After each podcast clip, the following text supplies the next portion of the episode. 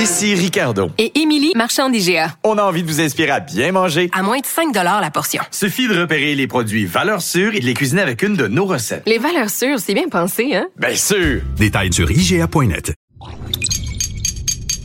Cube Radio.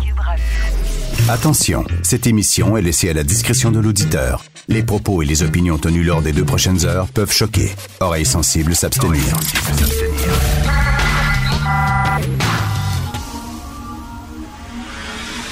Martino. Richard Martineau. Politiquement incorrect.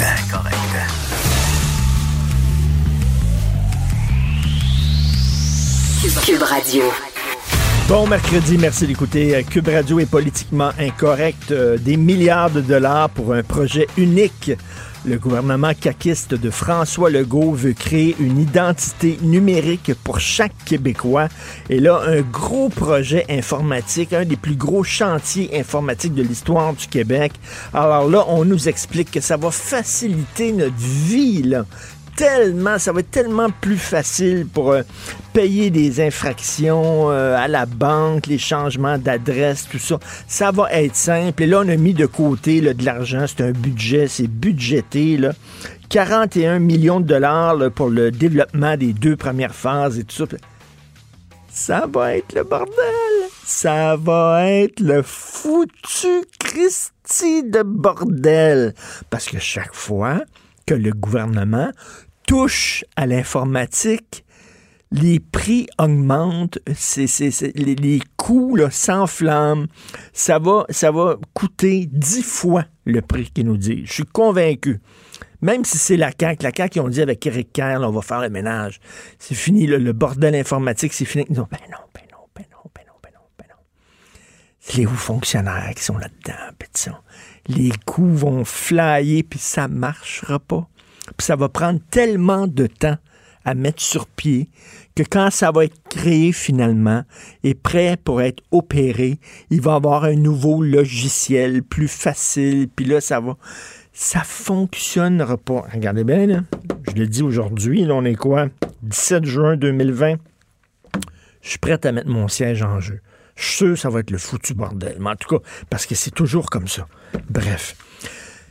Dans la presse aujourd'hui, vous savez, on dit euh, un peu de tout et n'importe quoi euh, sur le, concernant le racisme. Et dans la presse aujourd'hui, il y a un texte tellement fou, tellement hystérique. C'est, je veux dire, c'est irresponsable publier ce genre d'affaires-là. C'est une professeure euh, de l'Institut Simone de Beauvoir à l'Université Concordia. Je ne sais pas si vous connaissez l'Institut Simone de Beauvoir. Moi, je suis allé à Concordia. Je suis allé à l'Université Concordia. L'Université Concordia fait passer l'UCAM pour une université de droite. Vraiment, là. C'est la gauche de la gauche de la gauche de la gauche, Concordia. Alors, l'Institut Simone de Beauvoir, c'est un institut euh, féministe, bien sûr, comme son nom l'indique. Et là, la prof dit pour que le système capitaliste puisse perdurer, il faut que les policiers enferment et tuent des gens racisés. Écoutez-moi bien, je, répète là. Pour que le système capitaliste doit perdurer, il faut, c'est dans la mission des policiers, d'enfermer et de tuer des Noirs. C'est ça leur mission pour faire, pour maintenir le, système capitaliste. C'est assez flyé. Ça, c'est fou, ça. Et pendant ce temps-là, la presse va dire il faut lutter contre les fake news, puis les, théories du complot. C'est tellement épouvantable, les théories du complot. Mais quand c'est les théories du complot de gauche, ah, ça, c'est correct. C'est publié dans presse plus, là. C'est qui qui prend la décision de publier ce genre de texte d'opinion-là? C'est qui? C'est-tu François Cardinal? C'est lui qui est, euh, éditorialiste en chef? C'est-tu lui? C'est qui? On peut pas publier des niaiseries pareilles. C'est fou. C'est drôle à quel point la gauche a un free ride. La gauche peut se permettre des, dérapages là, total et, c'est correct. C'est du délire. Les policiers, c'est un complot, ça, le, système capitaliste pour perdurer. Il faut qu'il y ait des policiers qui emprisonnent. il faut emprisonner un coton noir, il faut, en tuer aussi. Allô? My God, que c'est. Hey, euh, avez-vous déjà euh, entendu parler euh, de la traite d'esclaves dans les pays arabes? C'est drôle, on n'en parle pas beaucoup. Hein, à, entendre certains discours, on dirait que c'est seulement qu'en Occident et seulement les Blancs qui avaient des esclaves. Mahomet avait des esclaves, saviez-vous ça? Faites des recherches sur Internet. Mahomet avait des esclaves. C'est on n'en parle pas beaucoup. Hein? On n'en parle pas beaucoup. La traite d'esclaves dans le monde musulman, 17 millions de personnes ont été asservies dans des traites d'esclaves chez les Arabes et dans le monde musulman. Ils faisaient des razzias en Afrique noire et dans le sud de l'Europe. Et euh, puis ramenaient ces gens-là en, euh, en esclavage. Ça, ça a duré jusqu'en 1920. Ouais, hein? On n'entend pas parler de ça. C'est bizarre. Il faut dénoncer les racistes. Je suis tout à fait d'accord avec ça. Il faut dénoncer l'esclavage, bien sûr. Mais dénonçons tous les esclavages. Dénonçons toutes les formes de racisme. Euh, Il y a d'autres sociétés aussi qui avaient, qui, qui utilisaient les esclaves. Ça se faisait en Asie, ça se faisait dans le monde arabe. On n'en parle pas. C'est comme si c'était l'Occident parce que tu grattes un peu, tu grattes un peu et finalement que tu découvres que le- le- le- la chasse au racisme cache finalement une haine de l'Occident. Parce que, tu sais, puis tu sais, on déboulonne des statues, là. On va déboulonner les statues de quoi? Churchill, De Gaulle, euh, euh, John McDonnell, etc. Mais, tu sais, dans, les pays de l'Est, il y a encore des statues de Lénine, de Staline. En Chine, il y a encore des statues de Mao. Il y a encore... Est-ce qu'on déboulonne ces statues-là aussi? Ah non, ben non. Ben non. On déboulonne les, les, les, les statues qui sont des signes de la société occidentale. Tu sais, f- finalement, là, c'est vraiment une indignation à deux vitesses. C'est-à-dire, le racisme euh, dans les pays occidentaux, c'est épouvantable, mais le racisme euh, dans les pays du Moyen-Orient, savez-vous qu'il y, a des- travailleurs qui sont traités comme de véritables esclaves. En Arabie Saoudite et tout ça, là, quand les, gens sont très peu payés, c'est c'est tout, tout près de l'esclavage. On n'en parle pas. C'est silence radio là-dessus. C'est comme une indignation à deux vitesses et ça, ça m'énerve au bout. Et derrière le combat, c'est ce que j'écris aujourd'hui dans le journal, derrière le combat contre le racisme se cache un autre combat qui est nous imposer le multiculturalisme. En disant, si vous tripez pas sur le multiculturalisme, si vous n'adoptez pas le multiculturalisme comme modèle politique pour gérer la diversité et pour gérer le vivre ensemble, vous êtes raciste. Parce que le seul modèle pour gérer la diversité qui est correct, c'est le multiculturalisme. Or, au Québec, nous autres, on dit non. Nous autres, on est pour l'interculturalisme. C'est pas la même chose. Le multiculturalisme, regardez, on va prendre des couvertures, OK? Pour vous expliquer c'est quoi la différence. Le multiculturalisme, c'est une, une couverture qui est, qui est constituée de, de carrés de différentes couleurs qui sont juxtaposés les uns à côté des autres, qui se mélangent pas, OK? Il y a un carré rouge, un carré brun, un carré vert, puis tout ça, puis ça fait, bon, une, une Catalogne, une courte pointe. C'est ça. Ça, c'est le multiculturalisme. L'interculturalisme, c'est si on prenait, mettons, des bouts de laine de différentes couleurs, des fils de différentes couleurs, et qu'on tissait avec tous ces fils-là une couverture multicolore qui se mélange. Ça, c'est l'interculturalisme.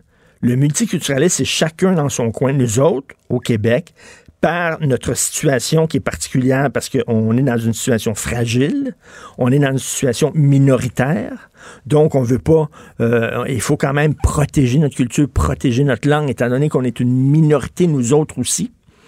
Donc, on a choisi l'interculturalisme. C'est pas plus raciste que le multiculturalisme, c'est une autre façon de gérer le vivre ensemble. Sauf que les anglophones essaient de nous imposer le multiculturalisme en disant votre loi 21, c'est une loi raciste, puis tout ça, puis vous devez adopter le multiculturalisme parce que ça, c'est la seule façon de lutter contre le racisme. Et ça, ça m'écœure totalement. On veut finalement nous enfoncer ça dans la gorge.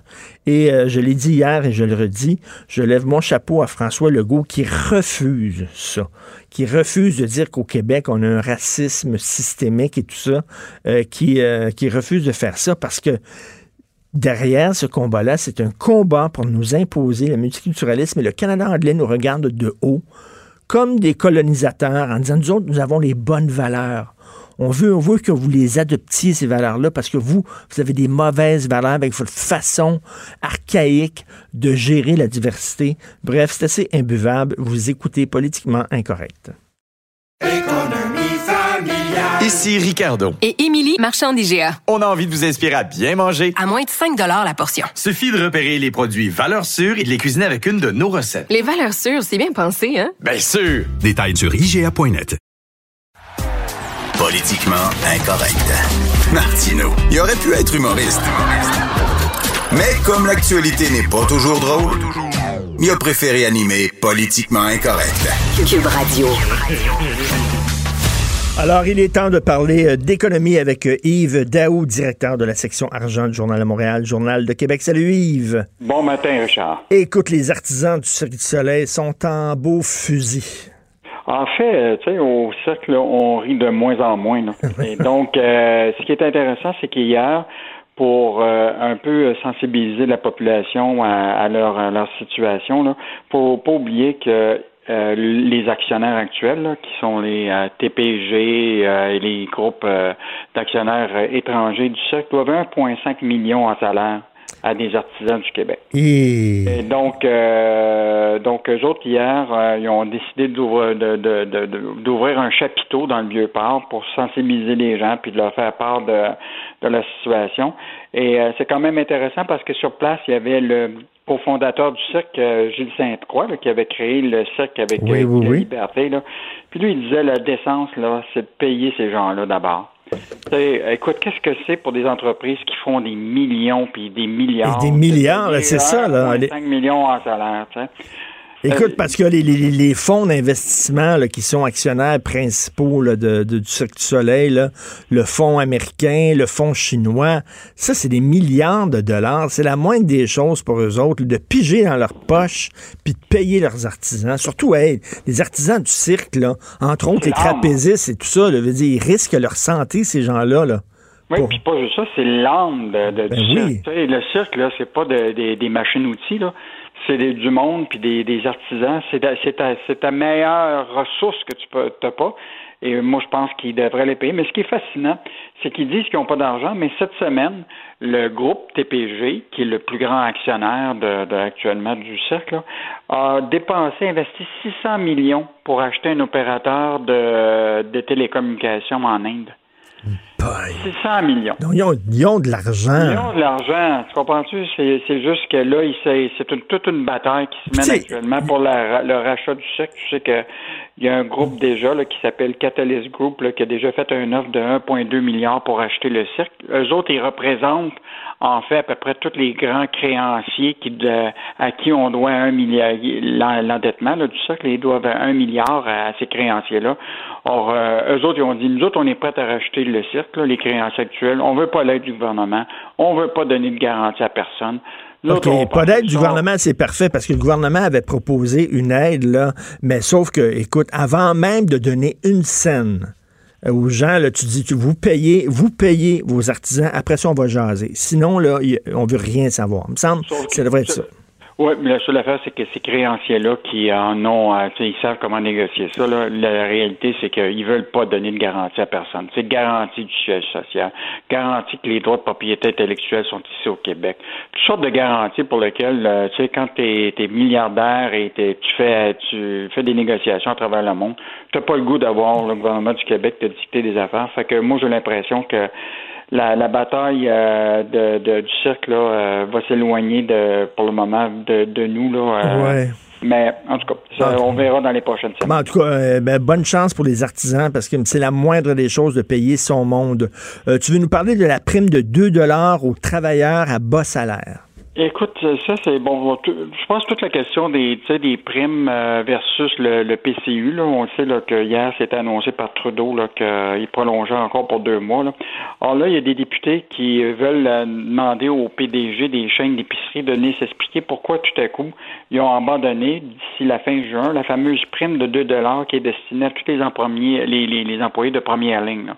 Parce que je te rappellerai là que euh, quand tu travailles au salaire minimum actuellement au Québec, là, tu gagnes 13,10 hein? Puis ça, ça fait à peu près 459 par semaine.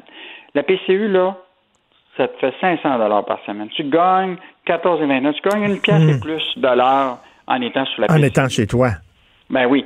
Donc, euh, à, à cette époque-là, euh, avant probablement l'annonce euh, de- d'hier, évidemment, beaucoup des détaillants se sont dit, ben là, tu sais, euh, là, moi, je veux, euh, je, les gens, ils vont vouloir se chercher une job, je peux commencer à leur donner deux piastres de l'heure de plus, là. Et euh, mais là, la réalité vient de les frapper parce que la PCU va être prolongée de deux mois. Donc, euh, je pense que ça va être encore difficile de trouver du monde si le monde veut le rester sur la PCU parce qu'ils sont mieux payés. En tout cas, c'est tout un débat. Eh Euh, ben, le- ben oui. moi, je te le dis, là, la, la bataille des salaires là, va devenir un enjeu de, à l'automne. Ben c'est sûr, des- si on veut, si on veut encourager les gens euh, à aller travailler plutôt que rester chez eux, ben il faut offrir de meilleurs salaires. C'est ça ouais, l'enjeu. C'est clair. Sauf que ceux qui, mettons, puis là, tu vas avoir dans le secteur public, on le sait que là, il y a eu une progression pour beaucoup dans le secteur public parce qu'on veut réinvestir, on veut payer des gens, ils vont se retrouver avec des, des, des, des requêtes de retraite plus garnies, tu sais, ils vont être, euh, bon, ils vont avoir plus de sécurité, mais tu vas avoir une grande majorité des Québécois qui vont se retrouver dans le privé, qui n'auront pas ces conditions-là. Hey, actuellement, il y a des paquets d'endroits où ce que des gens se sont fait couper 15 de, de, de, de, de leur salaire, là. Ben oui. Et donc, euh, euh, eux autres, là, peut-être qu'à partir de quand la- la- après la COVID, là, il va revenir la question de leur, de leur salaire. Est-ce qu'ils vont être remboursés pour le report de leur salaire? Euh, ils vont demander probablement des augmentations pour compenser ça. Je te dis, moi, à partir de l'automne, je vois déjà là, beaucoup de revendications. D'abord dans fait. le milieu syndical, puis aussi dans le- dans d'autres secteurs là, pour augmenter. euh, En tout cas, j'ai hâte de voir si les PDG vont se présenter euh, à la Chambre des communes pour, euh, Oui. Pour parler du 2 Puis, tu sais, on parle aussi de relance économique. euh, on voit ça. C'est pas tout le monde qui va retrouver son emploi. Il y a des gens qui ont perdu leur emploi. À tous les jours, on voit qu'il y a des restaurants, entre autres, qui ferment, des commerces qui ferment. Et Barbie Burn, euh, dans le centre-ville de Montréal, qui était une institution là, où on mangeait des côtes levées puis des frites, là. Mhm. Euh, Ils ont annoncé qu'ils viennent de fermer. C'est quand même, c'était quelque chose de Barbie Burn. là. Tu sais, ça, ça, ça fonctionne pas, là. La relance économique, même les restaurants, ça va être au ralenti. Je suis pas sûr que les gens vont se précipiter pour aller au resto aussi, là. Donc, euh, Hum, Mais il faut quand même. Bon, je pense que la restauration, c'est très important, mais l'économie du Québec est passablement diversifiée, Oui. hein, qui fait en sorte qu'il y a d'autres secteurs aussi que s'il y a des pertes dans la restauration, euh, ben, ces gens-là pourront trouver des, des employeurs si, euh, évidemment, relance euh, Oui. économique, là, tu sais. puis je vois déjà là, que beaucoup d'entreprises qui commencent à, à, à chercher du monde. Regarde, tu regardes juste le milieu agricole, on s'en parlait, là, puis c'est ce que je voulais te parler aussi au- euh, aujourd'hui. Là. Tu sais, il y en demeure pas moins là, qu'actuellement au Québec, là, tu sais, il y a 42 000 producteurs agricoles au Québec là, qui actuellement par année là, ont besoin de 12 000 travailleurs étrangers. Ça, ils viennent- ils 12 et viennent- 16 000 travailleurs étrangers pour faire la récolte. ils viennent principalement du Mexique. Mexique, Guatemala, Honduras. Et, euh, et là, ce matin, euh, ce que ce qu'on ce qu'on ce qu'on écrit, c'est que le gouvernement mexicain veut maintenant protéger ses travailleurs agricoles parce que euh, je sais pas si c'était au courant, mais il y a eu deux morts dans euh, de, de, de liés à la COVID en Ontario, OK. de, de Mexicains. Et là, euh, évidemment, le gouvernement mexicain euh, a pris les a pogné les nerfs, là, puis a dit on va faire une pause sur l'envoi de travailleurs saisonniers pour éviter les envoyer dans des foyers de, de COVID-19. Excuse-moi, là, mais j'ai le sourire un petit peu parce que, tu sais, quand t'es rendu à dire que le Canada est plus dangereux que le Mexique, là, je m'excuse. tu sais, le Mexique, je pense qu'il y a un peu de politique là-dedans. Là. Mais mais c'est quand même un gouvernement qui annonce ça, donc il met quand même une pause sur le processus d'envoi de travailleurs. Euh, mais là, ça inquiète. Bon, pour le moment, certains des, des maraîchers à qui on a parlé euh, ont dit présentement, on a nos travailleurs mexicains parce qu'ils sont déjà arrivés, euh, euh, mais c'est pour l'avenir parce que les récoltes, euh, c'est pas juste au mois de, de juin, là, ça se poursuit en juillet, en août, en septembre. là. Donc, on verra ce qui va se passer avec ces travailleurs-là, mais tu sais, on- je rappelle quand même aussi que on a fait un appel au champ, là, tu te rappelles, par l'UPA pour euh, Oui. les Québécois. Il y a eu 10 000 volontaires, puis jusqu'à date, euh, il y a eu seulement 400 qui ont été jumelés dans les dans les champs québécois. là. Donc, euh, je pense que les travailleurs agricoles étrangers vont rester euh, une, une Un atout quand même. importante pour nous. Tout à fait. C'est quoi, les Québécois, on n'est pas intéressés par, par ces jobs-là? C'est en dessous de nous autres, quoi? Ben, écoute, hier, il y avait un producteur qui disait euh, nous avons aussi embauché des Québécois avec les programmes, mais ils ne sont pas dans les champs, ils sont plutôt dans la livraison. Fait que j'ai l'impression que euh, peut-être qu'ils préfèrent euh, garder les Mexicains dans les champs parce qu'ils sont plus efficaces, puis envoyer les Québécois sur la livraison. Mais, euh, mais je pense que c'est, euh, c'est souvent euh, plus une question d'efficacité pour laquelle les producteurs décident de. Il y a de l'expérience quand même. Hein. Écoute, il y a 16 000 travailleurs étrangers et immigrants qui viennent à, tous les années ici. Certains, là, ils viennent ici depuis des années. Là. Fait que probablement qu'ils sont bien formés déjà pour ça. Puis les producteurs, ben, sont bien contents de ça. Ben, tout à fait. Ben, merci beaucoup. Écoute, bonne, bonne fin de semaine. On est quoi, là? On est mercredi. On est dans le milieu de la semaine. On se parle vendredi, pour okay. notre, dernière journée? Yes, OK. Merci Yves Daou, directeur de la section argent du Journal de Montréal, Journal de Québec. Est-ce que vous allez retourner au restaurant? Hier, Joseph Facal a écrit une chronique assez rigolote en disant Je suis pas sûr que je vais retourner au restaurant parce que pour moi, un restaurant, dans ma tête, disait Joseph, c'est un endroit convivial, c'est le fun. Tu vas là pour relaxer, rencontrer des gens, puis tout ça. Il dit là, ça va ressembler à un laboratoire. Écoute, ma blonde est allée chercher des capsules de café, tu sais, Nespresso dans une boutique. Euh, la fille qui le servit, elle avait un masque elle avait une visière et elle était derrière un plexiglas. OK? Un masque, une visière derrière un plexiglas. Christy, c'est juste, ça n'avait pas des, des, gants de plastique jusqu'au coude. Ça va être vraiment, mais cela dit, cela dit, oui, il faut encourager nos, restaurants, nos restaurants préférés, certains, euh, qu'il faut les encourager, mais il y a beaucoup de gens qui vont dire, moi, je vais retourner dans les restaurants lorsqu'on va avoir un véritable retour à la normale. Là, tu sais, t'arrives avec le serveur, là, tout. Euh, Puis moi, ce qui me fait rire, c'est les, gens qui adorent aller dans les buffets, il faut se le dire, les gens qui vont manger dans les buffets, c'est pour se bourrer à la face. C'est pas pour la qualité de la bouffe. C'est pour la quantité. Mais là, c'est pas toi qui vas pouvoir euh, te, servir toi-même. Il va falloir que tu dises au serveur, donne-moi une louche, une louche de pâte, puis après ça, deux louches de machinois, puis après ça, une louche de, de, de pâté chinois par-dessus ça. Puis euh, donne-moi donc deux louches de, de sauce brune par-dessus C'est pas toi qui va aller, va aller au buffet, c'est le serveur qui va y aller avec toi. Puis le serveur, justement, avec une visière, puis tout ça, habillé un peu comme un astronaute, comme un cosmonaute. Mettons que ça enlève un petit peu de, le côté le fun, le côté ludique d'aller au resto. Politiquement incorrect. À Cube Radio et sur LCN, le commentaire de Richard Martineau avec Jean-François Guérin. Cube Radio. Salut Richard. Salut. Oh. Qu'est-ce que tu calcules? Ah, t'as ton galon à mesurer. Oui. Pour calculer la distanciation sociale. C'est la nouvelle arme. La nouvelle arme. Il faut, faut, avoir un outil comme ça. Là, là j'ai tout calculé. J'ai calculé mon poids. Tout est correct. Bon. Alors, on peut se parler. Richard, qu'est-ce que tu penses de la rentrée scolaire qu'on a annoncée, une rentrée qu'on veut normale, en tout cas la plus normale possible? Alléluia! Remerciement à Jean 23 pour faveur obtenue. Je ne sais plus quoi faire avec mon fils de 12 ans. Je travaille. Ma femme travaille. Il est devant sa PlayStation, OK, à longueur de jour. On essaie des fois d'avoir du temps pour l'amener au parc, faire du vélo, puis tout ça. Mais il est rendu vraiment un légume, un couch potato à 12 ans, il faut vraiment que ces gens-là retournent à l'école. Je le vois, il devient amorphe, mais littéralement, il joue avec ses amis à distance. Puis il a des cours à distance aussi. Mais c'est pas ça l'école. Écoute, euh, Jean-François, cette semaine d'ailleurs dans le Figaro, le fameux quotidien français, il y a 200 profs français qui ont écrit une lettre ouverte en disant, écoutez, là, parce que autres aussi donnent des cours à distance, puis là, ils disaient, il faut que les étudiants reviennent en classe, parce qu'une classe, c'est une communauté. C'est pas juste là euh, un rassemblement d'atomes euh, sur, sur le logiciel Zoom, là. Puis dit, ils disent, le, le rôle d'un prof, c'est pas seulement de présenter des vidéos et de distribuer des documents, c'est d'avoir une relation avec les gens. C'est important. La même chose pour le télétravail, OK? Là, il y a des gens qui ont travaillé de chez eux.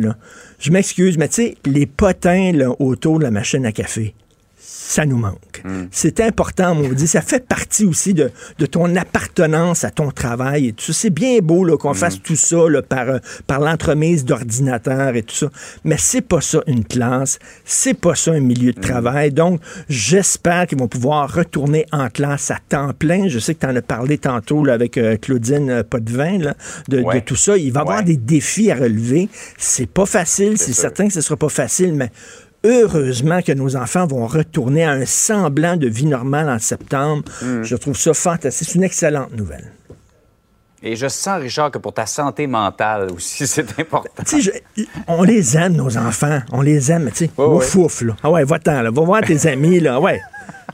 My de tes propres ailes, un Oui, petit peu. là. exactement. Hey, on revient sur ce mouvement aux États-Unis qui a pris naissance à la suite de la, de la mort de George Floyd, les manifestations.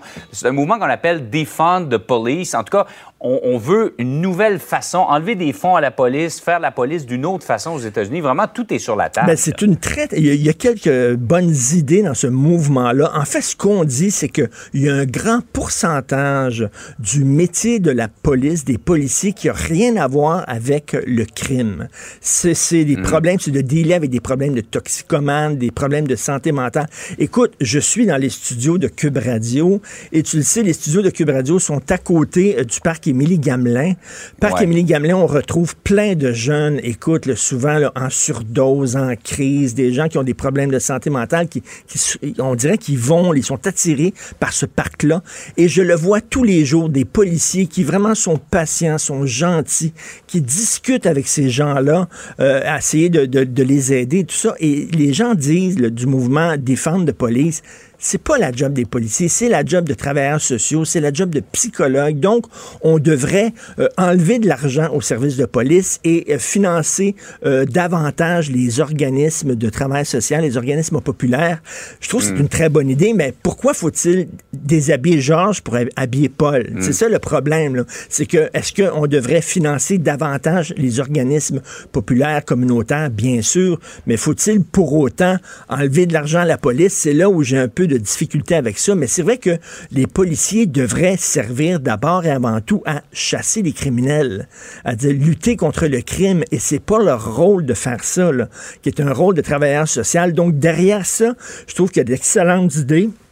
Est-ce qu'il faut pour autant euh, enlever de l'argent à la police? Ça, c'est une autre affaire. Mais c'est vrai que le rôle de la police, surtout aux États-Unis, aux États-Unis, là, Ouais. les policiers ont l'air des militaires. On dirait que c'est une force d'occupation. Tu regardes ça, là, on dirait que c'est des militaires qui sont en Afghanistan, là, aux États-Unis. Et je pense, hon- honnêtement, pour avoir couvert, j'ai couvert la police pendant 10 ans, je pense que l'approche américaine du métier de policier est beaucoup plus répressive Oui. que l'approche québécoise ou canadienne. Écoute, on le sait, là, quand tu te fais arrêter par un policier pour excès de vitesse au Québec, t'as pas peur. Quand tu te fais arrêter Hmm. aux États-Unis pour excès de vitesse, ça m'est arrivé dans le Maine. Attends une minute, le policier arrive devant toi, là, c'est un éclipse du soleil. là. Tu vois plus rien. là.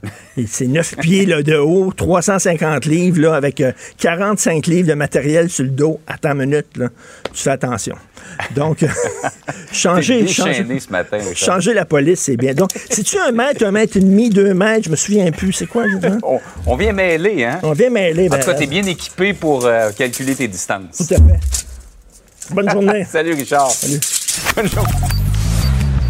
Richard Martineau. Politiquement incorrect. Cube Radio. Un des impacts négatifs de la maudite COVID-19, c'est l'isolement, surtout l'isolement de nos aînés. Et vous savez qu'il y a un organisme qui s'appelle les Petits Frères, qui est un organisme fantastique et qui lutte depuis très longtemps, justement, contre l'isolement des aînés. Il y a trop de personnes âgées qui sont seules, qui se morfondent, qui reçoivent pas de visites. Et c'est encore pire à cause de la COVID.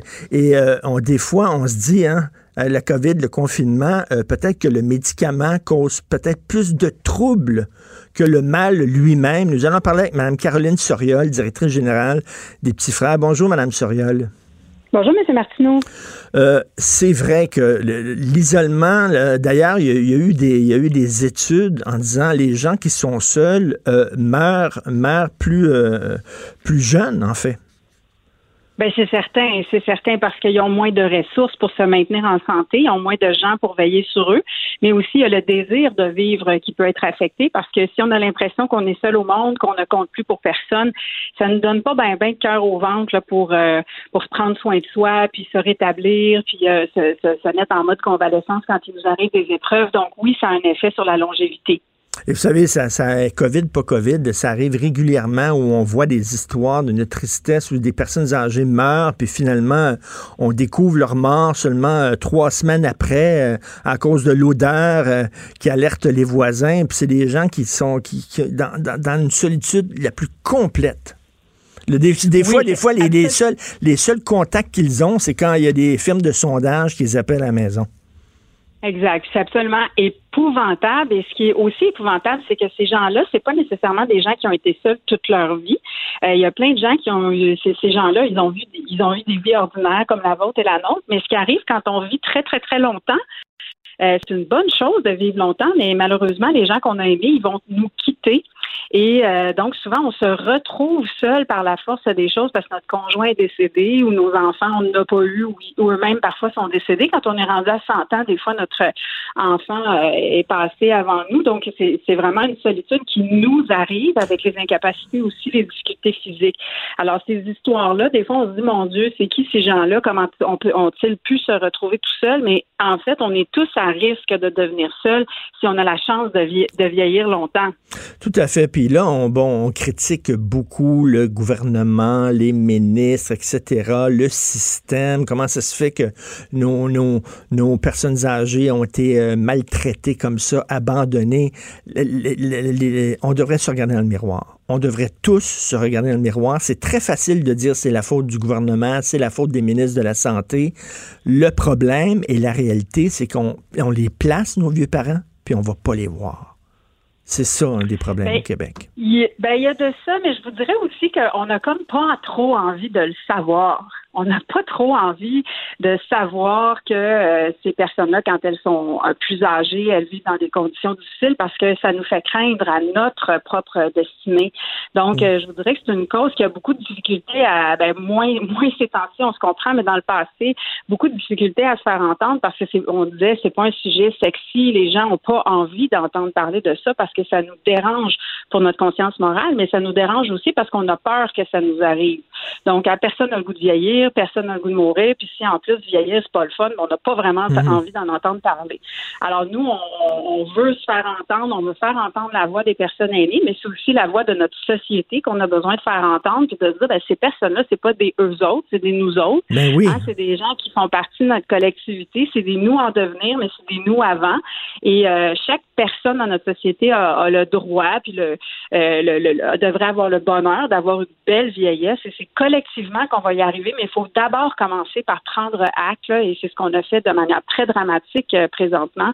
Maintenant qu'on a pris acte, ben, il faudra passer à l'action puis créer un filet d'amour pour les personnes, un filet de bienveillance sur euh, les personnes. Cette semaine, c'est la journée de la maltraitance, c'est la semaine de la maltraitance. Donc, on, on veut vraiment mettre de l'avant ce message-là de bienveillance. Écoutez, je vais faire, je vais vous parler avec vous d'un exemple très concret. Ma mère, qui est dans une résidence de personnes âgées à Verdun, qui est une excellente résidence, est vraiment, elle, est très bien traitée.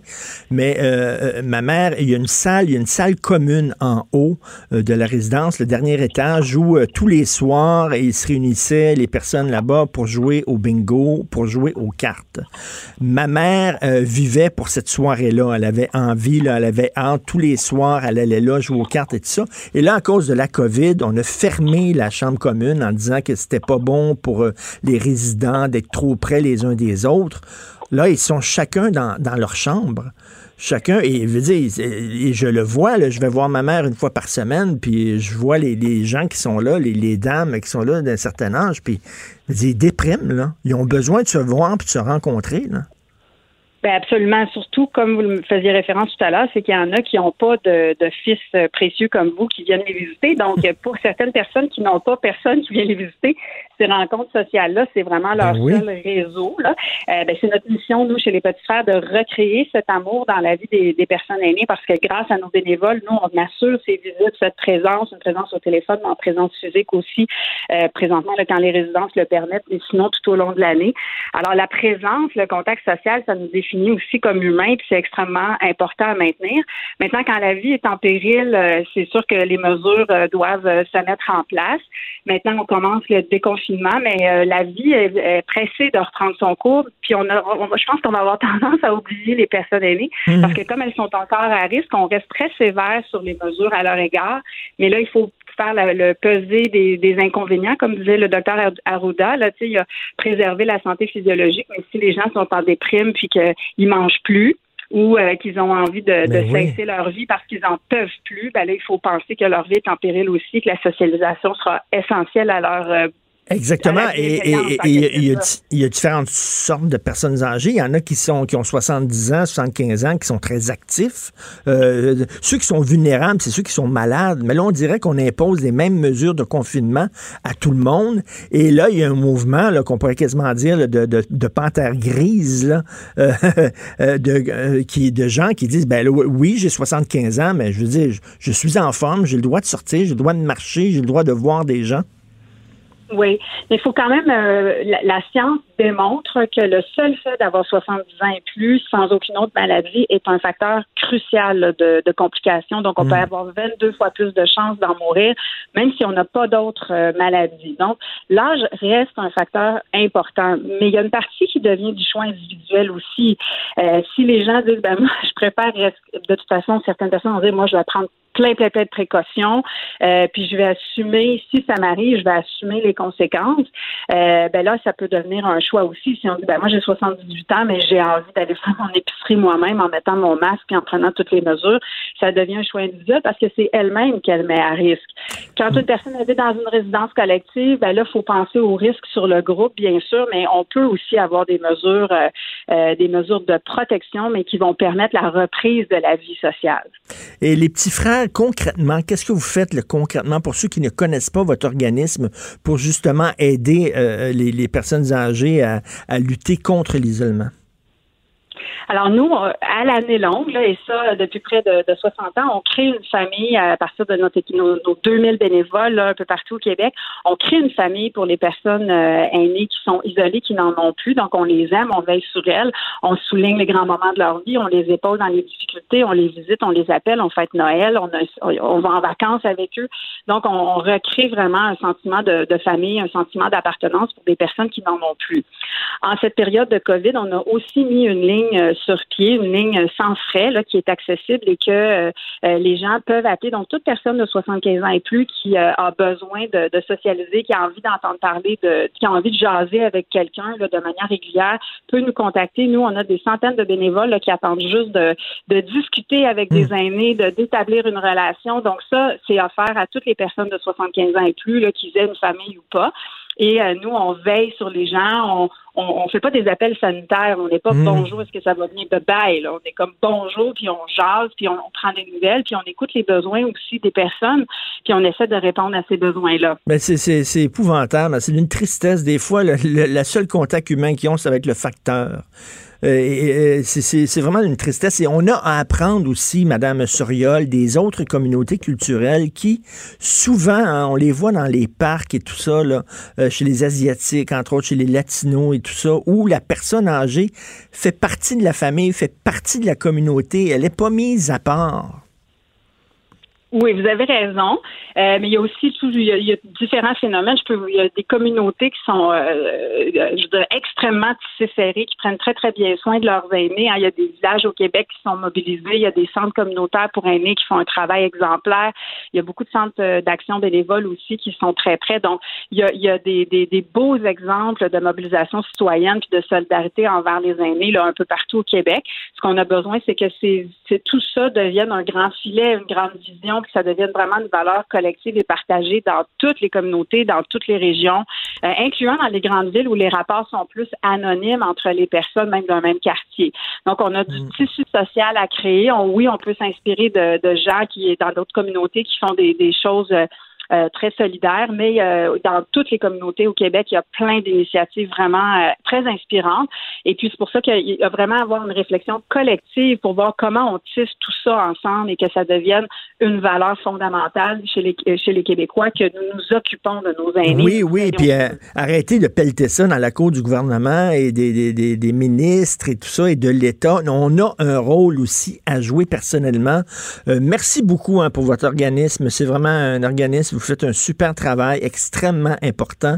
S'il y a des gens qui veulent être bénévoles ou qui veulent vous envoyer de l'argent, vous soutenir, là, allez euh, sur votre moteur de recherche et taper les petits frères.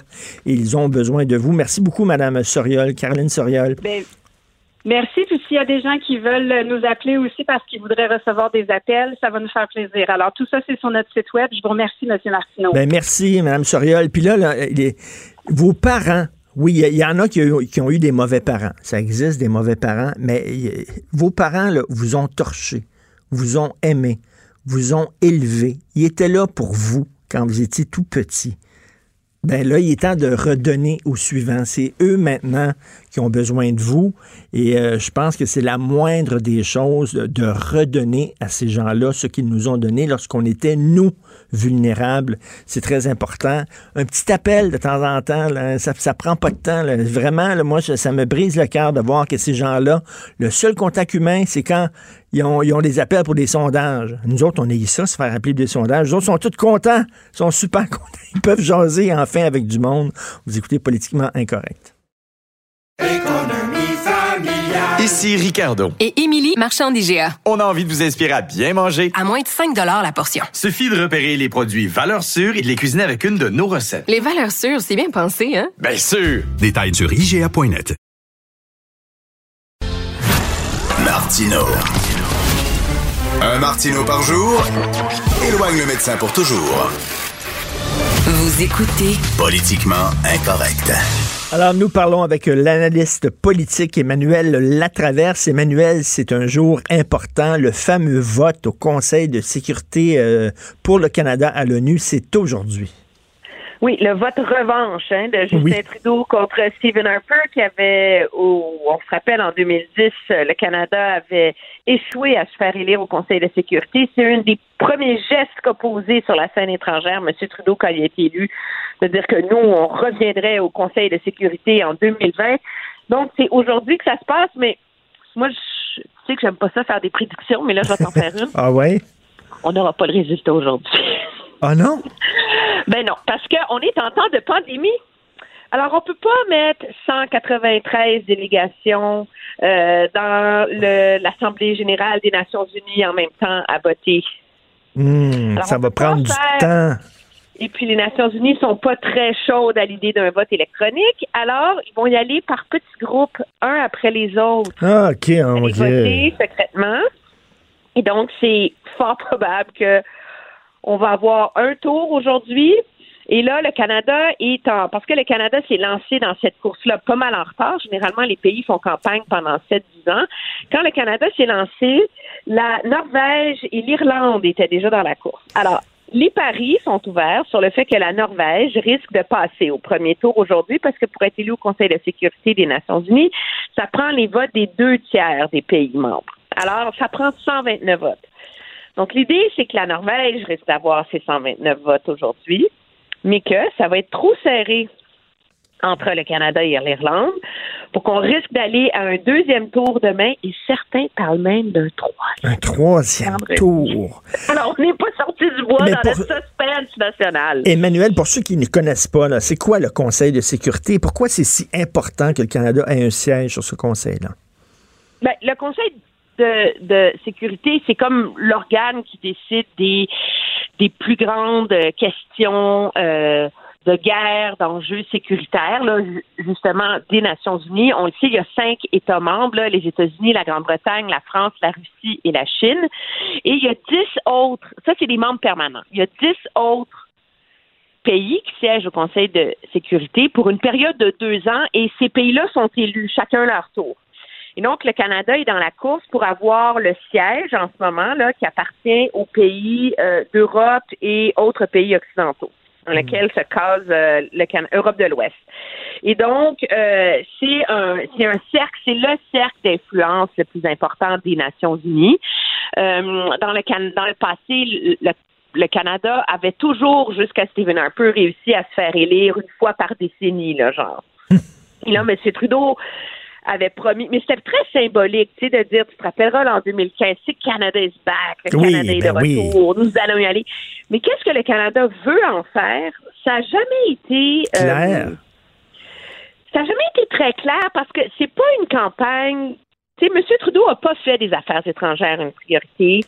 Mme Freeland a été euh, complètement euh, happée et intéressée davantage par le dossier américain. Donc, au début, on allait aller sur le Conseil de sécurité pour parler d'environnement et d'égalité des femmes. Puis là, finalement, on servirait vers euh, aider les petits États euh, moins puissants et l'Afrique. Et finalement, je te dirais que c'est en temps de, de COVID que le, le l'articulation de ce qu'envisage le Canada est devenue plus précise. Puis certains, si le Canada réussit à se faire élire, certains vont aller jusqu'à dire, et je suis de ceux-là, que la COVID va avoir sauvé la mise. Pourquoi? Parce que le Canada a vite profité de la COVID pour se camper comme un défenseur du multilatéralisme, alors que tous les pays se replient sur eux-mêmes pour Mhm, mhm. se préoccuper de leur stock, de leur vaccin, de leur population. Mais il y a plein de pays, des petits pays qui n'ont pas les moyens, des pays plus pauvres en développement, qui sont à risque de rester totalement vulnérables face à cette pandémie-là. Et donc, très rapidement, euh, dans les tout débuts de la pandémie, le, le Canada a vraiment euh, investi et mené la charge pour que les pays occidentaux viennent en aide aux plus petits pays. Et ça a comme articulé finalement euh, le pitch, je dirais, du Canada pour réussir à se faire élire. Mais c'est loin, loin, loin d'être gagné. Parce Mais c'est ça, mais passif. si jamais il ne se fait pas élire, bien sûr, c'est une rebuffade parce qu'il disait Canada is back, puis on va dire, ben, t'as pas, pas réussi à nous ramener sur la scène internationale. Mais est-ce qu'il va avoir un impact sur la popularité de Justin Trudeau ici, à l'intérieur, au Canada? Ben moi, je- écoute, les élections ne se gagnent pas et ne se perdent pas sur les enjeux de politique étrangère au Canada. Il faut Hmm. pas se leurrer là. Mais en même temps, M.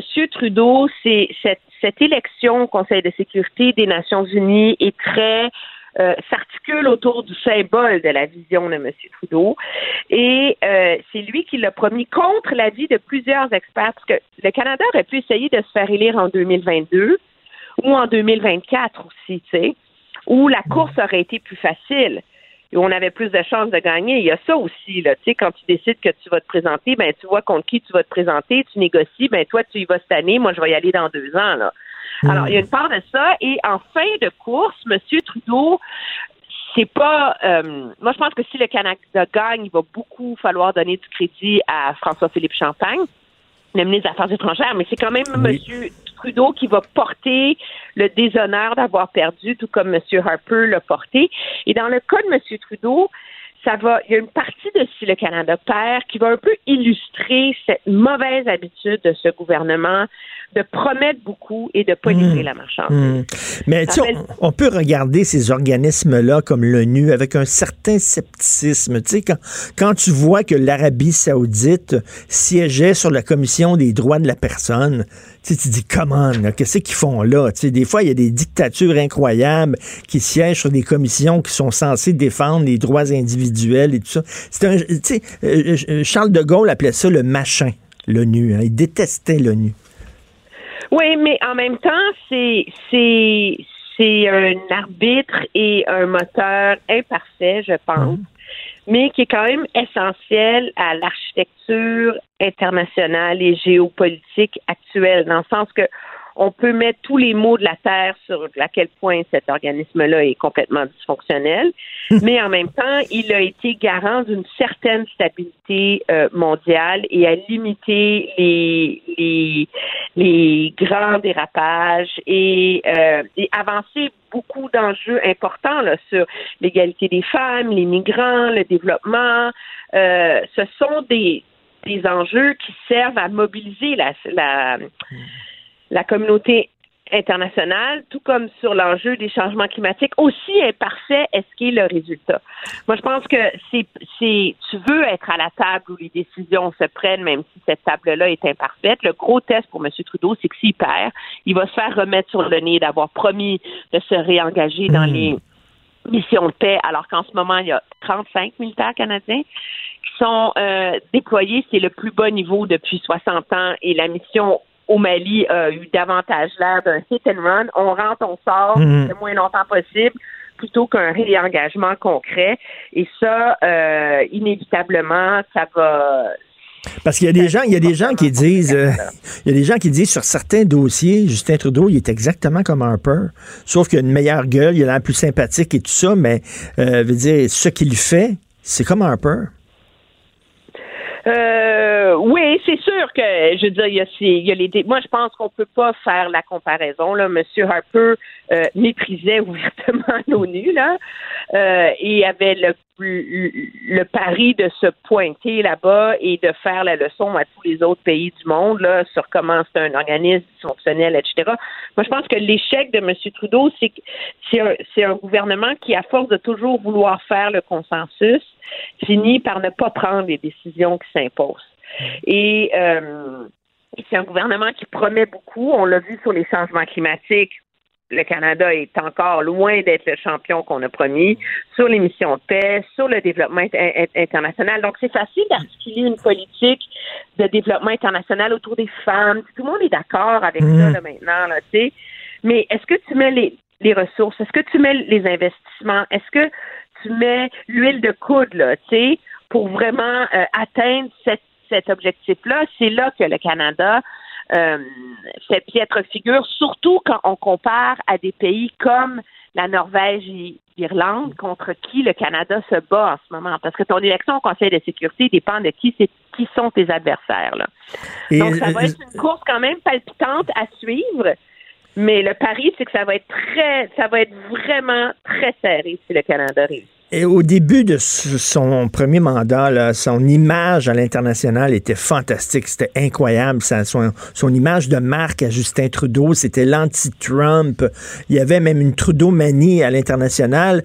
Après ça, avec le voyage en Inde, entre autres, où c'est déguisé comme les Dupont-Dupont, euh, on a vu euh, dans plusieurs journaux internationaux, soudainement, ça s'est refroidi. Euh, son image en a pris un coup.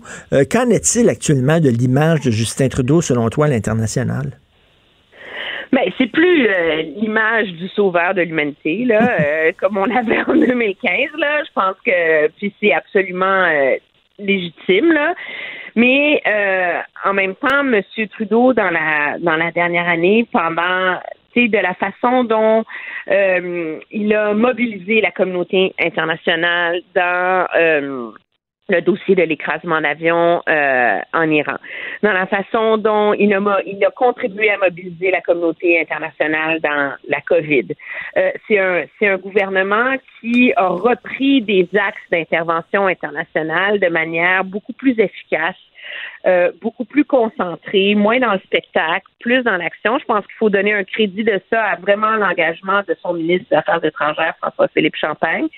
Mais en même temps, on est encore à la recherche d'un Canada qui épouse une cause et fait une différence. Tu sais, quand on se rappelle, bon, il y a le mythe de Lester Pearson, puis bon, des casques bleus, mais c'est tangible aussi.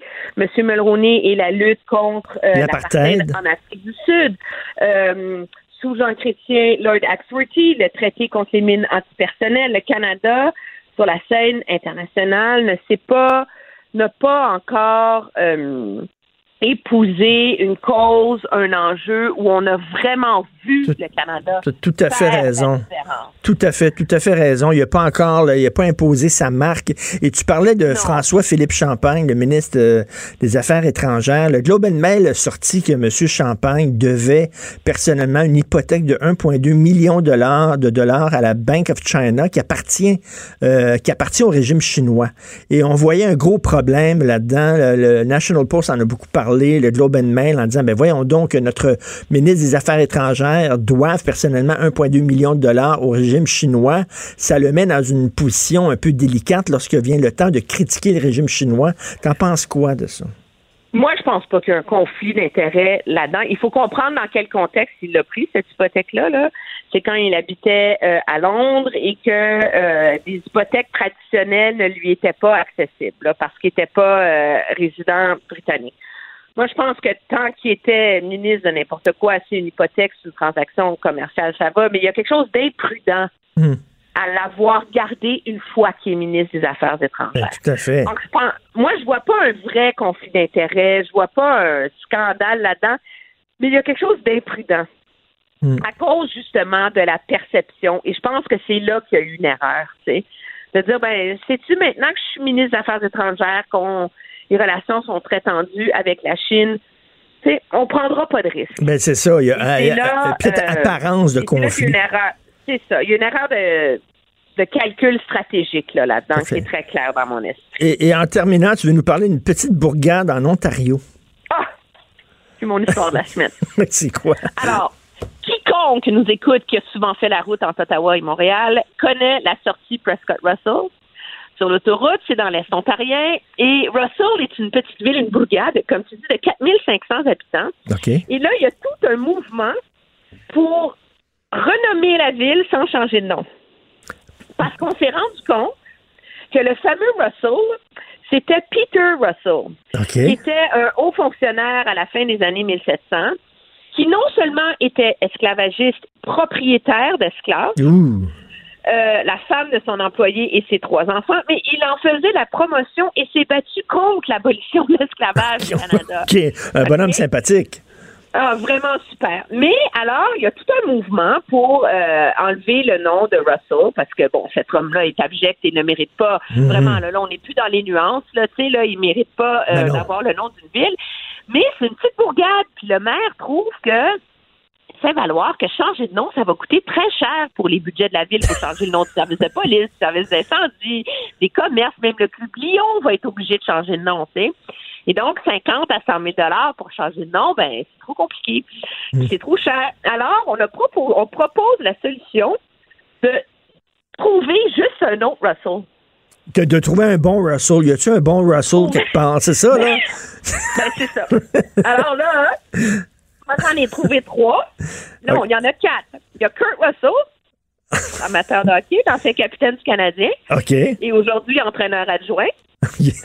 Il y a Russell Crowe, pour les fans euh, de cinéma. Ben oui. Il y a D'Angelo Russell, qui est un joueur euh, de la NBA, semble-t-il. Et le mieux de tout, quand même, dans le contexte, ça serait Bertrand Russell, le philosophe, mathématicien, prix Nobel de littérature. Ben oui, qui avait lutté euh, 1950. beaucoup contre la nucléarisation, là, les, les armes nucléaires, Bertrand Russell, je me souviens. C'est un grand humaniste. Ben oui. Alors voilà. Alors le débat est lancé dans la bourgade de Russell. Changer de nom sans changer de nom. Il y a une consultation publique qui va être menée, mais ça ne clôt pas le débat parce que certains se demandent si changer de nom sans changer de nom, c'est pas une solution band-aid. Et que quand on change de nom, il faut aller jusqu'au bout. Ben oui. Parce Vraiment que, comme il, payer de souffrir. il va, il va avoir une ambiguïté là, de quel Russell il c'est, là. Exactement. Ben, c'est l'enjeu, mais il y a beaucoup de choses en l'honneur de Russell. Ce débat-là est venu de Toronto, où il y a une pétition pour changer le nom de la rue Russell. Et c'est à partir du débat à Toronto que les gens de la ville de Russell se sont rendus compte que vraiment c'était un être abject euh, en l'honneur de qui était nommé euh, leur ville.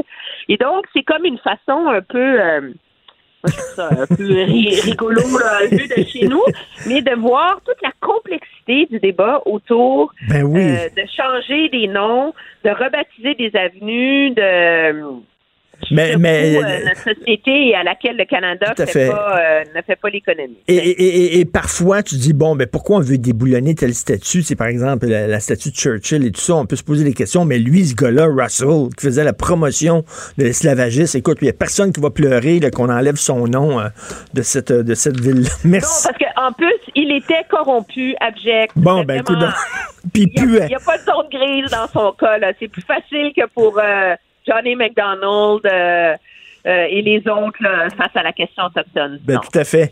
Merci beaucoup, Emmanuel. Merci. Bonne Ça semaine. fait Bonne plaisir. semaine. Au revoir. Ils vont changer Russell pour Russell. Quand même bizarre. Tu sais, c'est comme un gars, maintenant, il s'appelle Jean- Jean-Pierre Gosse. Puis il change son nom pour Albert Gosse. un peu bizarre. Vous écoutez Politiquement Incorrect.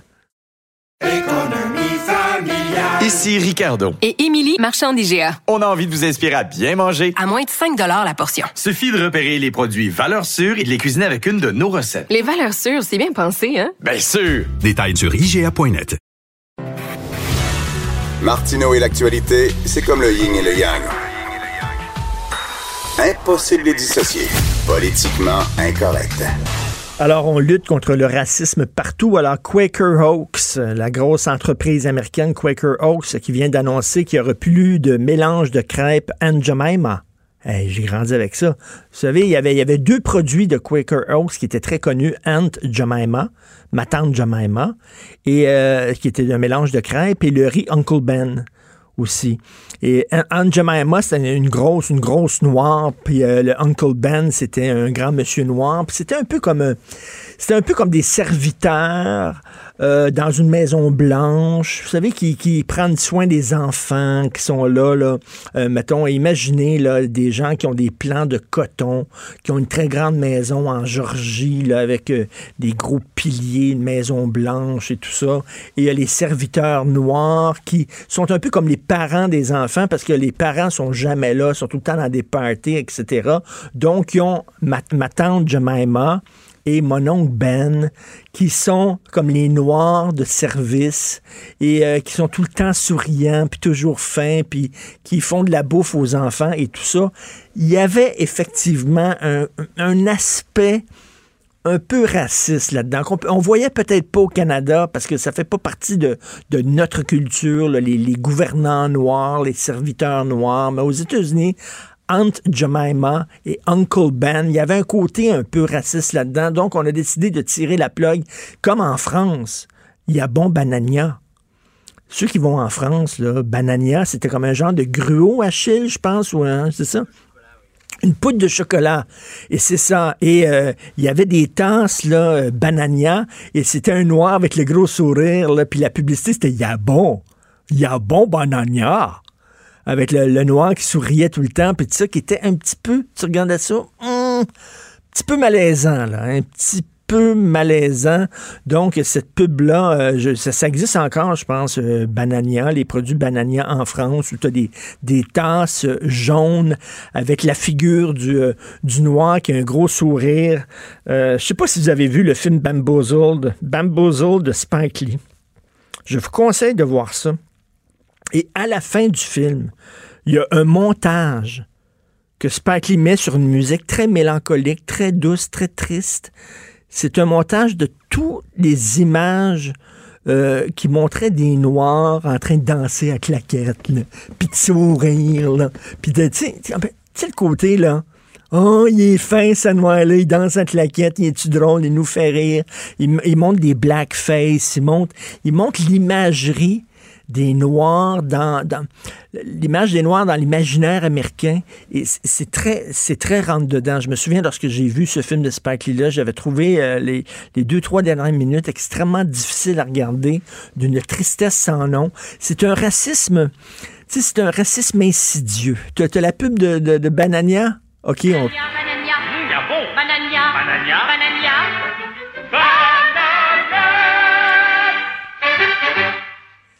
C'est comme, je sais pas si vous avez vu aussi, il y a une publicité qu'on voit de temps en temps. C'est une publicité de bonbons, je sais pas trop quoi. C'est un gars, un, un, noir, un jamaïcain qui traite une girafe. Avez-vous vu ça? Il fait comme traire une girafe sur le bord de la plage, là, puis il y a comme des bonbons qui tombent dans son seau. Puis là, puis il rit, il rit les Skittles les Skittles. À chaque fois que je vois cette pub-là, tu sais, c'est le noir un peu, un peu niaiseux qui fait, il rit tout le temps parce que lui, il est au soleil, puis il est content. On écoute ça. Skittles. Ah ouais. Skittles. De délicieux. Ça. Lui, il traîne girafe, puis là, je trouve tout le temps ça, je regarde ça, puis je trouve tout le temps ça très condescendant. Le noir, c'est le noir qui rit tout le temps, puis il est sur le bord de la plage, puis il est content, ou il danse à claquette pour le bonheur des Blancs, ou euh, même à l'époque, hein, les boxeurs, c'était des Blancs très riches, euh, des Blancs très riches qui payaient pour voir deux Noirs se, taper dessus. puis les Noirs qui acceptaient l'argent parce qu'il n'y avait pas d'autre façon de gagner un peu d'argent, et ils allaient se taper dessus pour le bonheur et le divertissement du public blanc. Tu sais, des fois, il y a des dérapages dans la lutte au racisme qui m'énervent énormément et qui, même qui m'inquiètent. Mais en même temps, parfois, c'est vrai qu'il y a un imaginaire, des fois, la façon dont on dépeint les Noirs au cinéma, dans la publicité, qui est quand même un petit peu bizarre. Donc, Aunt Jemima puis Uncle Ben qui disparaît. Moi, je broyerai pas vraiment là-dessus. Vous écoutez politiquement incorrect. Ici Ricardo. Et Émilie, marchand d'IGA. On a envie de vous inspirer à bien manger. À moins de 5 la portion. Suffit de repérer les produits valeurs sûres et de les cuisiner avec une de nos recettes. Les valeurs sûres, c'est bien pensé, hein? Bien sûr! Détails sur IGA.net. L'art est dans la manière. Non, c'est pas de la comédie. C'est politiquement incorrect avec Martineau. Depuis le début de la pandémie, ma consoeur José Legault, ma consoeur du Journal de Montréal et du Journal de Québec, cogne sur le même clou euh, euh, fréquemment et chaque fois je lis ses textes puis je dis oui, oui, elle a tellement raison. Et la question qu'elle pose, pourquoi, Monsieur Legault, vous ne rendez pas le port du masque obligatoire? C'est une question que plusieurs personnes se posent. Elle est avec nous. Salut José. Bonjour Richard. Tu lâches pas le morceau, hein? Ben, j'ai pas le choix. Euh, je vis à Montréal. Euh, je vis dans l'épicentre euh, canadien de la COVID-19. et je vois très bien que le port du masque, c'est pas quelque chose qui va devenir une norme sociale par la pensée magique, contrairement à ce que dit le, le directeur national de la santé publique, Horacio Arruda. Euh, et, et, il en est en partie responsable parce que dans, pendant les premières semaines de la pandémie, lui-même a ouvertement découragé la population euh, mhm. euh, à porter le masque. Donc, il a créé une confusion dès le début. Mais une fois que ça s'est fait, ça peut se corriger, mais ça ne se corrige toujours pas. et c'est pas, c'est pour ça que dans ma chronique d'hier, je suis revenue là-dessus pour réexpliquer que le port du masque obligatoire puis soyons précis, là, dans les lieux publics fermés, hmm. euh, c'est-à-dire bon les transports en commun, les commerces, etc. Euh, c'est pas c'est pas une opinion, hein, c'est que il y, a toute une science qui est derrière ça. Euh, en fait, c'est connu depuis la grippe espagnole de 1908, si on veut dire la vérité. mais, mais mettons que mettons qu'il n'y a pas eu de monde avant nous, avant 2020, euh, et mettons qu'on apprendrait ça maintenant.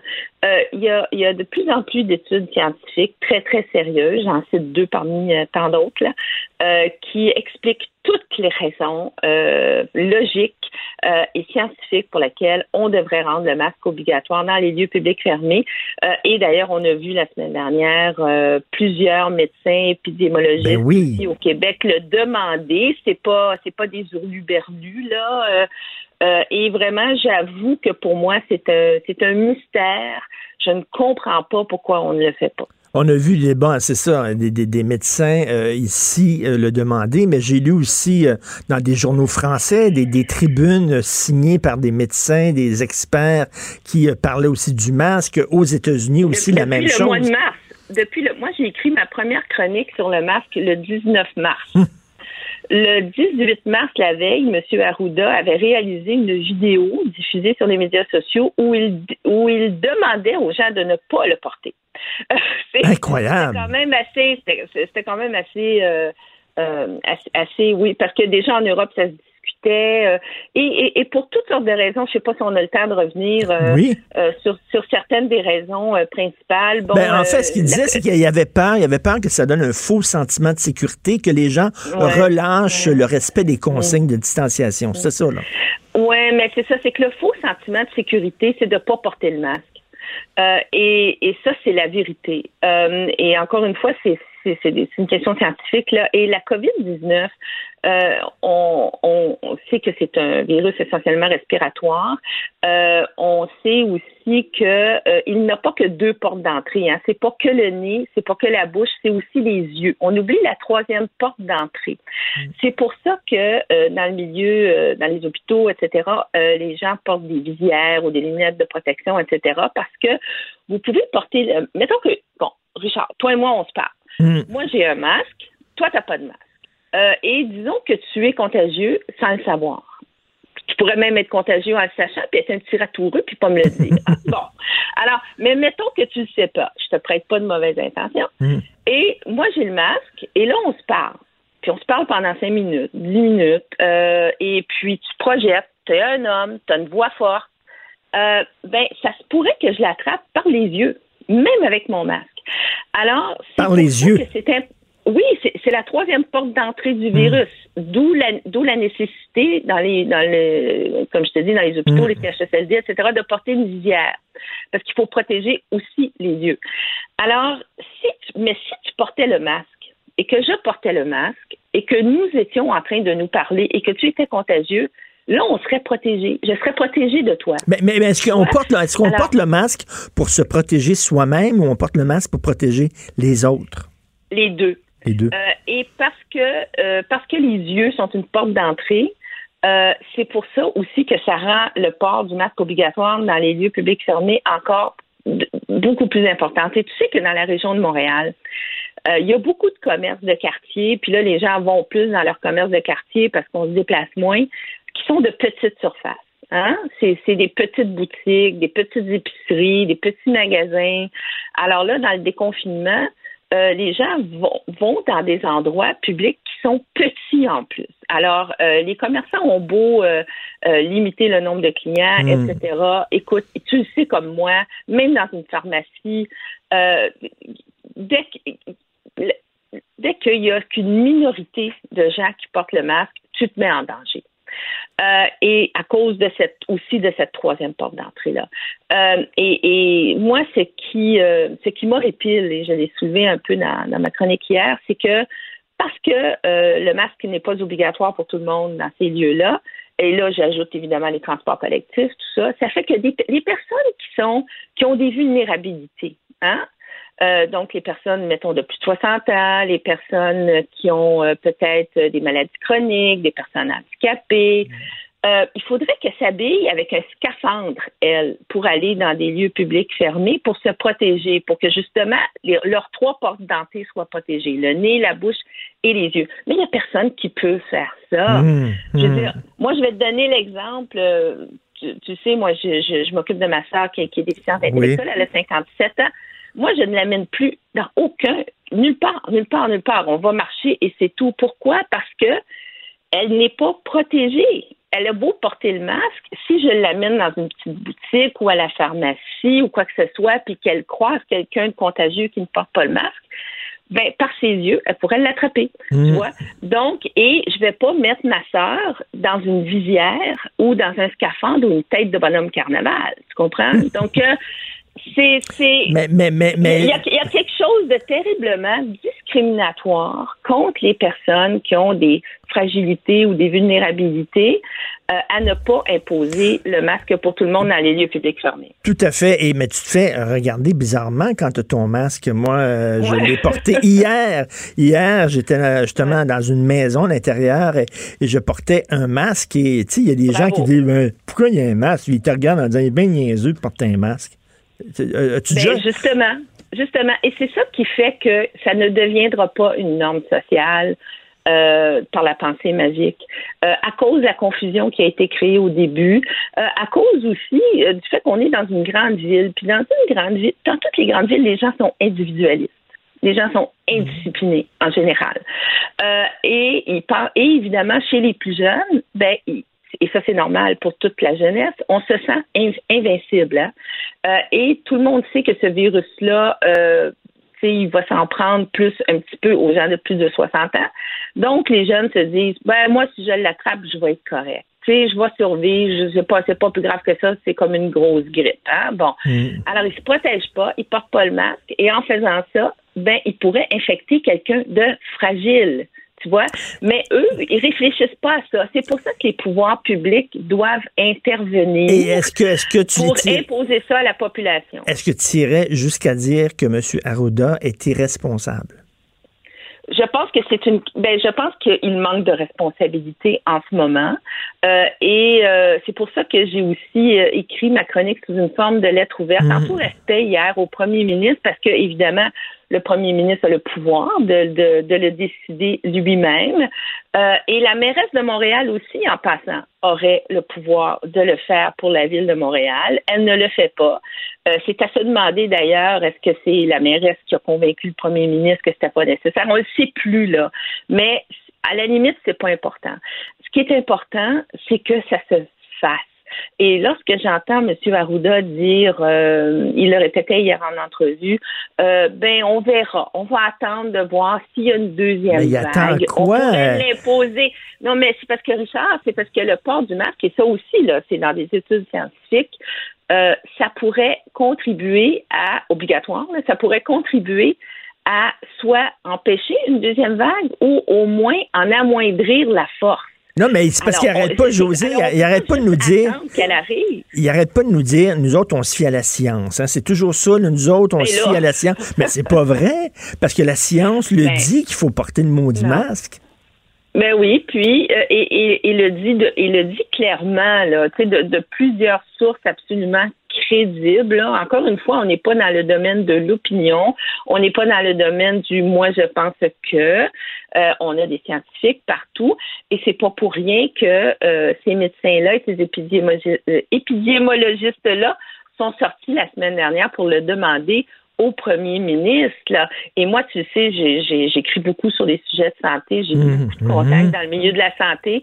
Et je peux te dire qu'il y a beaucoup, beaucoup de professionnels de la santé qui sont désespérés en ce moment et qui se demandent pourquoi on n'impose pas le masque dans les lieux Écoute, il publics. y, a, il y a un en- il y a un entêtement de la part du gouvernement contre le masque. Moi, quand je les ai vus la première fois, la première fois qu'ils l'ont porté, là, tu sais, là, ils sont arrivés à leur point de presse, ils Oui, avaient tous leur masque, je me suis dit, oui. ah ben là, voilà, voilà. Mais eux autres, Ça va arriver. ça va arriver, mais ils font rien, encourager les gens à le porter, mais il faut aller Non, plus loin que ça. Ben, je vais te donner un exemple. Euh, c'est un exemple bien niaiseux, mais la ceinture de sécurité. Alors, imagine si, euh, si, si, des- si à l'époque où on l'a rendu obligatoire euh, pour sauver des vies, hein, c'est la même chose. Si, je sais pas, euh, euh, les, les premiers ministres s'étaient contentés d'arriver en portant une ceinture de sécurité dans des points de presse, puis en espérant que à la longue, à la longue, euh, les gens diraient Hey, c'est une tabarouette de bonne idée, ça. Je pense que je vais porter ma ceinture de sécurité. Euh, puis donc, si j'ai un accident, ben mon cerveau, il va pas voler sur mon passager, tu comprends? Alors, euh, mais ça, c'est pas, ça fonctionne pas comme ça la nature humaine.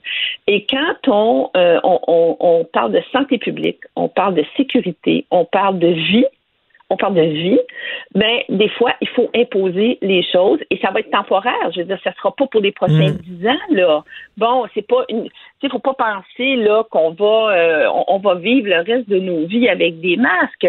Euh, tu sais, la grippe espagnole, à un moment donné, ça s'est terminé.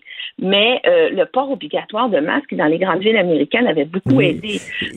Donc, et donc c'est c'est c'est c'est un sacrifice temporaire, mais c'est un sacrifice pour pour pour moi, c'est un geste de solidarité Oui, sociale oui, on, fondamentale. on- on sait, on sait que chez les Asiatiques, par exemple, ça fait partie de leur coutume. Mais moi, je me souviens les premières fois Oui, que mais je. pour d'autres raisons. Oui, mais je voyais les Asiatiques avec des masques et je me disais, coudon, ils ont-tu Ouais. peur que nous autres, les Blancs, on, on les contamine? C'est bien bizarre. Tu sais, je le prenais, je le prenais personnel et finalement, on m'a expliqué, C'était ben la non. pollution. Mais c'était la pollution aussi. Oui, oui, mais c'est ça. Mais je le prenais personnel, puis il me disait non, non, c'est une marque de politesse. Au contraire, ces gens-là ont peut-être la grippe, puis ils veulent Exact, te mais- protéger, toi. Mais c'est- c'est-à-dire, c'est c'est de l'altruisme, finalement. Euh, et, et Mais l'altruisme en Amérique du Nord et euh, en Europe de l'Ouest, je dirais que c'est pas une qualité euh, ou c'est pas un trait culturel qui est spontané, disons-le comme ça, poliment. Euh, donc, il faut, il faut vraiment euh, l'imposer. Comme je dis, on est face à un virus qui est euh, qui tue. Euh, et quand il ne tue pas, il peut, il peut rendre des gens extrêmement malades et laisser de graves séquelles. Euh, donc, c'est pas. Et, et je pense qu'en ce moment, on le voit à Montréal, il y a comme une espèce de nonchalance. Euh, les gens ont l'impression que c'est fini, là, ça va bien, on déconfine, on peut faire ce qu'on Mhm. veut. Euh, et la distanciation sociale, quand on nous dit, on, on vous recommande de porter un masque quand la distanciation sociale n'est pas possible, mais je m'excuse, en ville, là, elle est rarement possible. Euh, elle est peut-être plus facile à Outremont, à Ville-Mont-Royal et à Westmount, euh, mais je peux te dire que dans ben, ben, ben des quartiers, Mm. là, c'est pas possible la distanciation sociale. Puis ça l'est pas dans les transports en commun. Alors, pour les gens qui n'ont pas les moyens d'avoir un chauffeur personnel, puis qui doivent prendre les transports en commun, ben, il faut les protéger contre leur gré comme avec la ceinture de sécurité. Si c'est bien plus confortable dans une voiture de pas porter de ceinture, hein? Hein, On peut bouger comme on veut, on peut faire, on est beaucoup plus libre, Mm. mais on la porte parce qu'il y a une loi qui nous oblige à la porter pour nous protéger finalement même contre notre gré. Euh, et, et donc là, et pour une période temporaire de nos vies, ce serait absolument vital, et j'insiste sur le mot vital, euh, de le faire. Alors, bon, moi, je ne désespère pas. Je vais continuer à Ben, écrire là-dessus. Je vais revenir, puis j'espère qu'on sera de plus en plus nombreux à le faire. Continue parce que Euh, l'entêtement de M. Arruda et de M. Legault est incompréhensible. Merci beaucoup, José, de marter- euh, marteler euh, ce point-là. Est-ce que, je peux- est-ce que je peux terminer sur une Oui, chose? oui. J'aimerais dire quand même, qu'en ce qui concerne le premier ministre, je ne sais pas euh, qui l'informe et qui lui donne ces, informations là-dessus, mais euh, moi, je doute pas du tout là, de, sa, de, son désir de protéger la population. Je pense qu'il fait ce qu'il peut. Mais euh, vraiment, peut-être que il, serait temps que quelqu'un lui donne une ou deux bonnes études scientifiques sur le sujet, là, qu'il qu'il lise ça, euh, et puis euh, qu'il qu'il réalise euh, en tout respect que c'est un geste fondamental de protection de la santé publique en ce moment et pour les prochains mois. Je suis tellement d'accord avec toi. Merci beaucoup, José. Merci. Merci, Richard. José Legault, chroniqueur, Journal de Montréal, Journal de Québec. Ici Ricardo. Et Émilie, marchand d'IGA. On a envie de vous inspirer à bien manger. À moins de 5 la portion. Suffit de repérer les produits valeurs sûres et de les cuisiner avec une de nos recettes. Les valeurs sûres, c'est bien pensé, hein? Bien sûr! Détails sur IGA.net. Martino, le seul qui peut tourner à droite sur la rouge à Montréal. Politiquement incorrect. Mais c'est politiquement correct de l'écouter. Nous parlons de politique américaine avec Luc La Liberté, analyste, blogueur, Journal de Montréal, Journal de Québec. Salut Luc. Oui, salut Richard. Alors là, c'est le genre de concours. C'est qui qui est le plus malade entre Donald Trump et Joe Biden? Écoute, on est revenu à la charge avec ça euh, en fin de semaine parce que le président a montré des, des, des signes, du moins selon certains, là, des, des, des angles de caméra ou la, façon dont on le filmait. Il a montré des signes euh, de, de, de, de faiblesse physique. C'est-à-dire que, par exemple, encore une fois, il y a eu euh, de la difficulté à prendre un verre d'eau, à le monter à sa bouche. Il a dû le Ah porter oui? avec les deux mains. Euh, il descendait un escalier là, là, avec une rampe là, après son discours à West Point, puis euh, il semble qu'il y ait eu énormément de difficultés à le faire, alors que les autres qui l'accompagnaient semblaient, eux, euh, ne, ne, ne pas éprouver les mêmes difficultés. Mm. Euh, mais ça ramène donc encore une fois sur le tapis, autant pour Donald Trump que pour Joe Biden, la question de l'âge. Et une question légitime parce qu'on parce qu'on sait qu'avec l'âge, ben, les, les, les probabilités de développer un certain nombre de, de, de problèmes, ou à tout le moins que, que le- le- le- la forme physique ne soit pas toujours au rendez-vous, ben c'est tout à fait c'est tout à fait pertinent de s'inquiéter de ce Oui, sujet-là. et, et on se souvient que Donald Trump, euh, et, et quand il était, et quand il, il se présentait contre Hillary Clinton, à un moment donné, Hillary Clinton avait montré des signes de fatigue et Ouais. il, il avait dit she lacks stamina.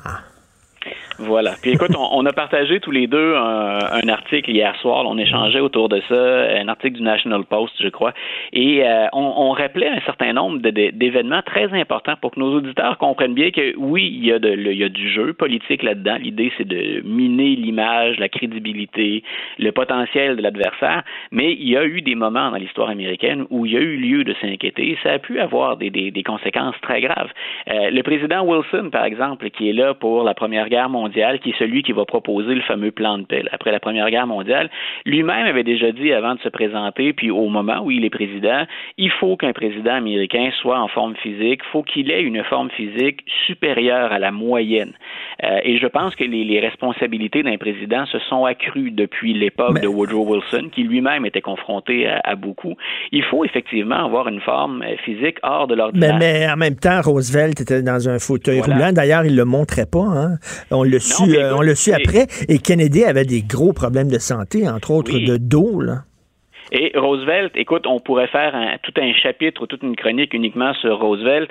Euh, on, le, on le montre aujourd'hui dans le mémorial qui est à Washington. On le montre en fauteuil roulant, chose que Roosevelt n'aurait probablement jamais autorisée. Et tu sais, la tradition de, de, de déposer son bilan de santé pour un candidat à la présidence, Oui. pour un, un président, la tradition, elle a été initiée sur Roosevelt justement parce qu'il avait éprouvé de sérieux problèmes de santé. Et, et c'est lui, écoute, il y a un million d'anecdotes autour de ça. C'est un des rares présidents, sinon le seul, dont on savait combien il levait quand il faisait du bench press. Donc, il voulait rassurer la population américaine sur sa force, sur son état de santé, sur le fait qu'il peut être le meneur euh, américain. Puis, il, il a vécu les deux volets, bien sûr. Donc, il était très malade quand on l'a réélu pour son quatrième mandat. Puis, effectivement, on dit que son, son état de santé, puis une, une légère confusion, ça a pu nuire là, dans les rencontres, dans les différents sommets, entre autres quand il a fait face à, à Staline. Donc, il y a, il y a, euh, il y a des inquiétudes tout à fait légitimes. Pensons à Ronald Reagan, par exemple, dont on sait maintenant qu'il était déjà atteint de la maladie d'Alzheimer.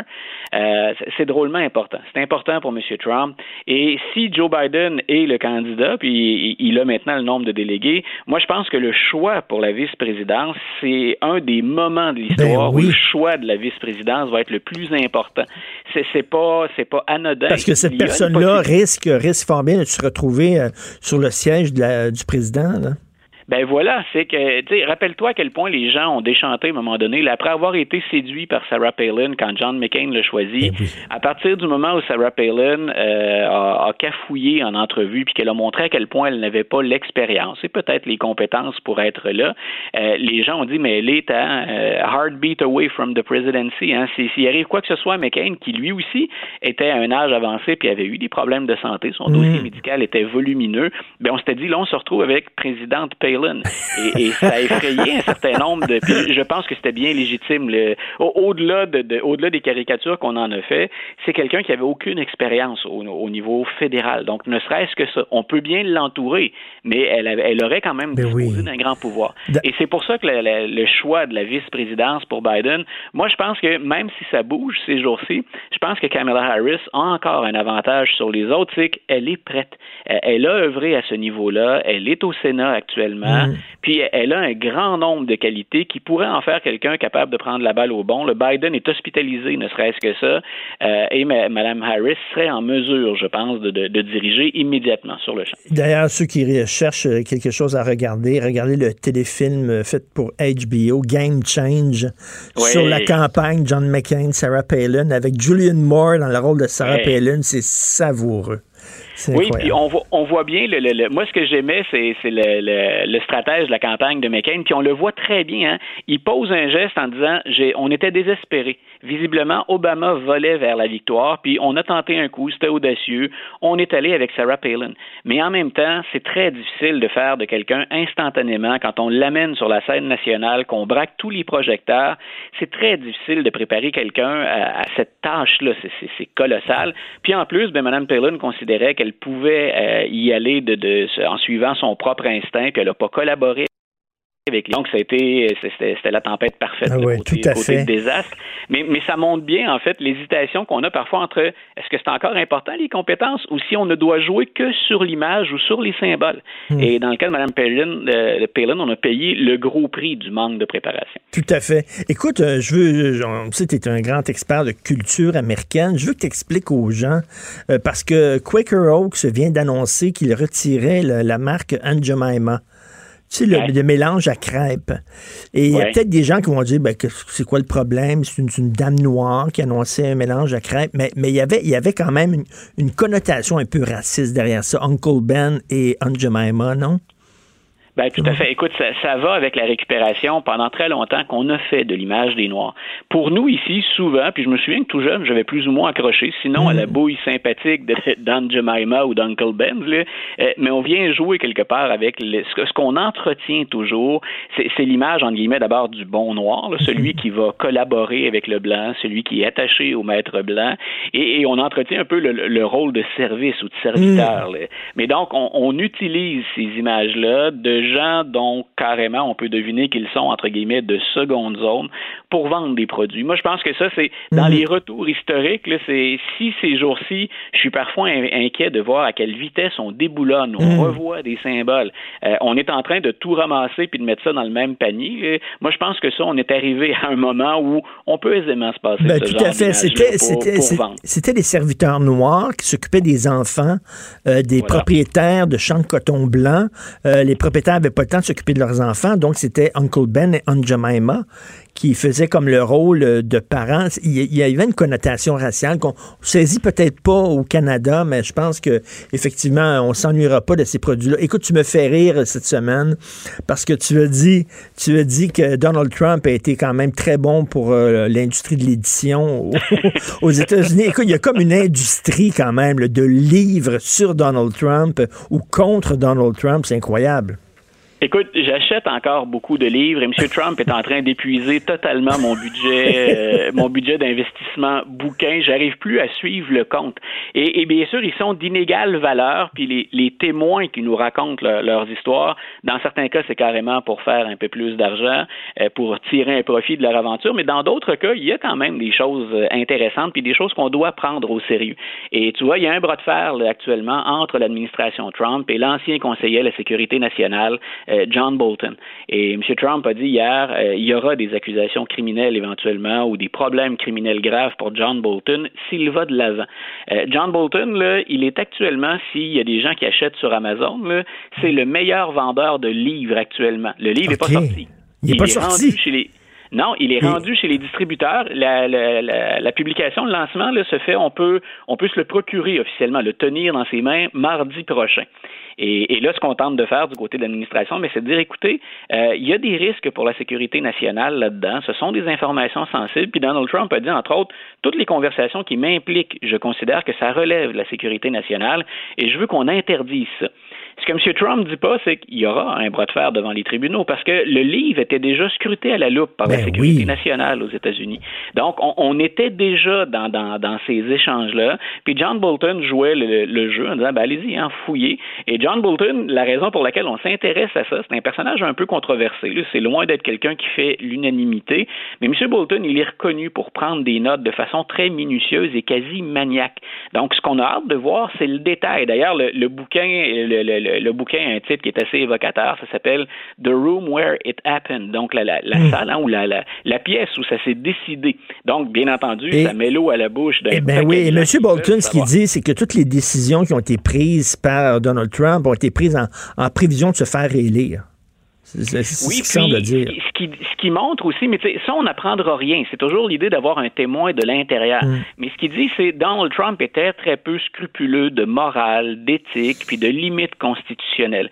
Donc, grosso modo, les décisions, surtout à l'international, c'est ce qui nous intéresse, le dossier ukrainien, mais semble-t-il bien d'autres, selon ce qu'on connaît de la teneur du bouquin, ben, c'est que Donald Trump, euh, quand, quand il gère la, la politique internationale, il fait ça pour se servir d'abord et avant tout. Donc, c'est pas qu'on ne se doute pas de ça, ou que ça n'a Eh pas oui, déjà été affirmé, c'est que là, on a un témoin de première main, puis quelqu'un qui travaillait, qui a été choisi par l'administration et qui vient témoigner maintenant de ben, à quel point il avait un, un malaise important à voir le président se comporter ainsi. Non seulement il se fait euh, tirer dessus à boulet rouge par des gens de sa propre administration, de son propre gouvernement, mais par des gens de sa famille. Il y a sa nièce Ouais. aussi, là. Oui, écoute, il y a, euh, on, on lance ces jours-ci euh, ce qu'on appelle un super PAC. Hein? C'est- c'est- ce sont ces, ces comités qui ramassent des, des sous pour euh, appuyer un candidat pendant une campagne électorale. Et les fameux super PAC, les, les Political Action Committees, la Cour suprême a déjà tranché là-dessus. Il n'y a pas de limite à ce qu'on peut cumuler comme somme d'argent pour faire une campagne. Tant et aussi longtemps, bien sûr, que c'est pas le candidat lui-même qui dirige ce super PAC. Euh, tu, tu te présenterais comme président, je décide de t'appuyer, Richard. Il n'y a pas de limite à ce que je peux cumuler là-dedans, tant et aussi longtemps que toi, tu n'es pas à gérer ce, comité-là. Moi, je peux prendre cet argent-là puis en- t'en faire profiter par la suite. Et là, ce qu'on fait des républicains, de l'administration Trump et de l'administration de George W. Bush, c'est la mise sur pied d'un comité d'action politique qui s'appelle The Right Side, le bon côté. Et on ne vise avec ça que des républicains à qui on demande pour cette fois-ci, voter pour Joe Biden. Donc, c'est drôlement impressionnant. Ça veut dire qu'il y a un mouvement. On se contente plus. Les démocrates, hein, on le sait, veulent avoir les indépendants, les républicains aussi, les quelques indépendants qui restent, ceux qui ne se seraient pas fait une idée. Mais on courtise très, très ouvertement les républicains déçus, qui, pour une élection, vont se boucher les oreilles, se pincer le nez, puis dire, ben ramenons un peu de, de, de décence, cessons ce tourbillon SSA, puis ramenons un peu d'ordre dans la maison. Et il y a sa nièce qui va publier un livre contre lui aussi, là, Donald Trump. Là. ça va vraiment bien. Écoute, ça, je, je, rigole parce que on est habitué à ces histoires de, de, de, de familles-là autour de, d'argent, de, sommes d'argent considérables. Ça, ça nous rappelle presque des vieux épisodes de Dallas quand ben j'étais, j'étais, plus jeune.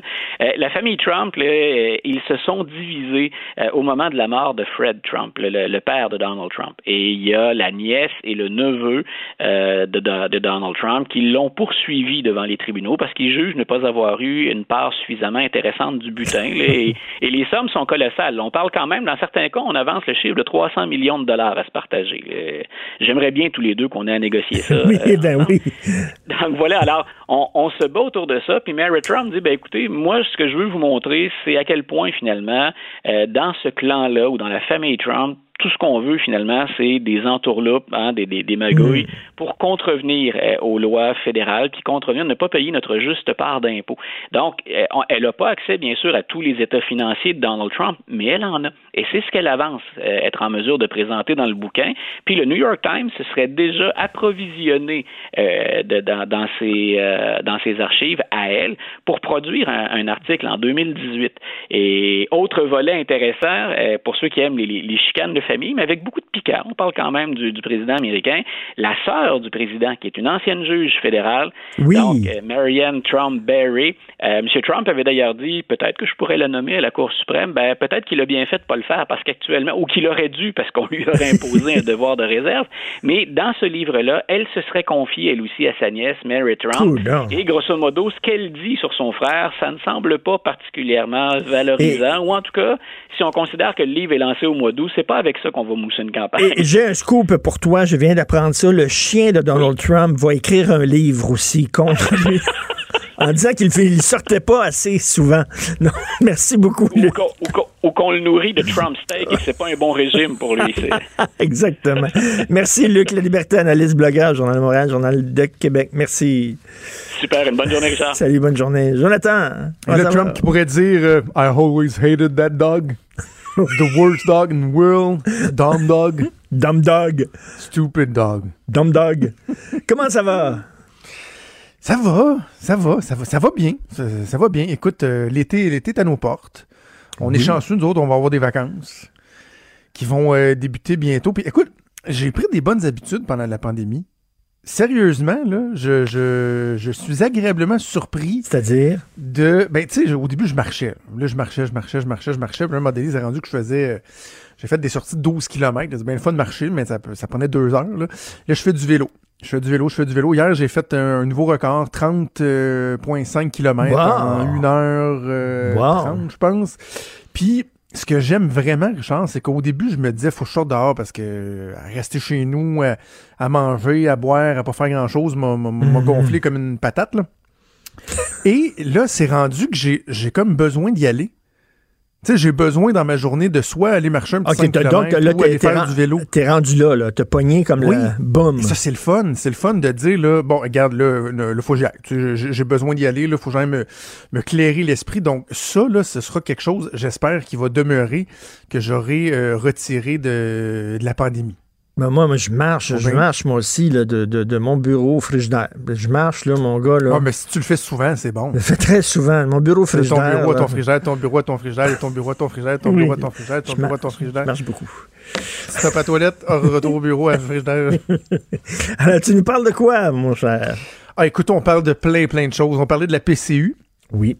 Euh, c'est quand même particulier. Là. Justin Trudeau qui disait la semaine passée qu'il voulait tout revoir ça, finalement, euh, cède au chantage euh, du NPD là, en lien avec un vote de confiance qui va avoir lieu aujourd'hui, puis prolonge ça pour huit semaines. On va en parler avec euh, Charles Milliard, avec qui on a suivi pendant tout, euh, pas mal la, la pandémie l'impact que ça a sur les, euh, les entreprises au Québec. C'est le PDG de la Fédération des chambres de commerce du Québec. On va également parler du projet informatique du, du tabarouette, je le dis, puis je pars à rire tout de suite, ça part pas bien.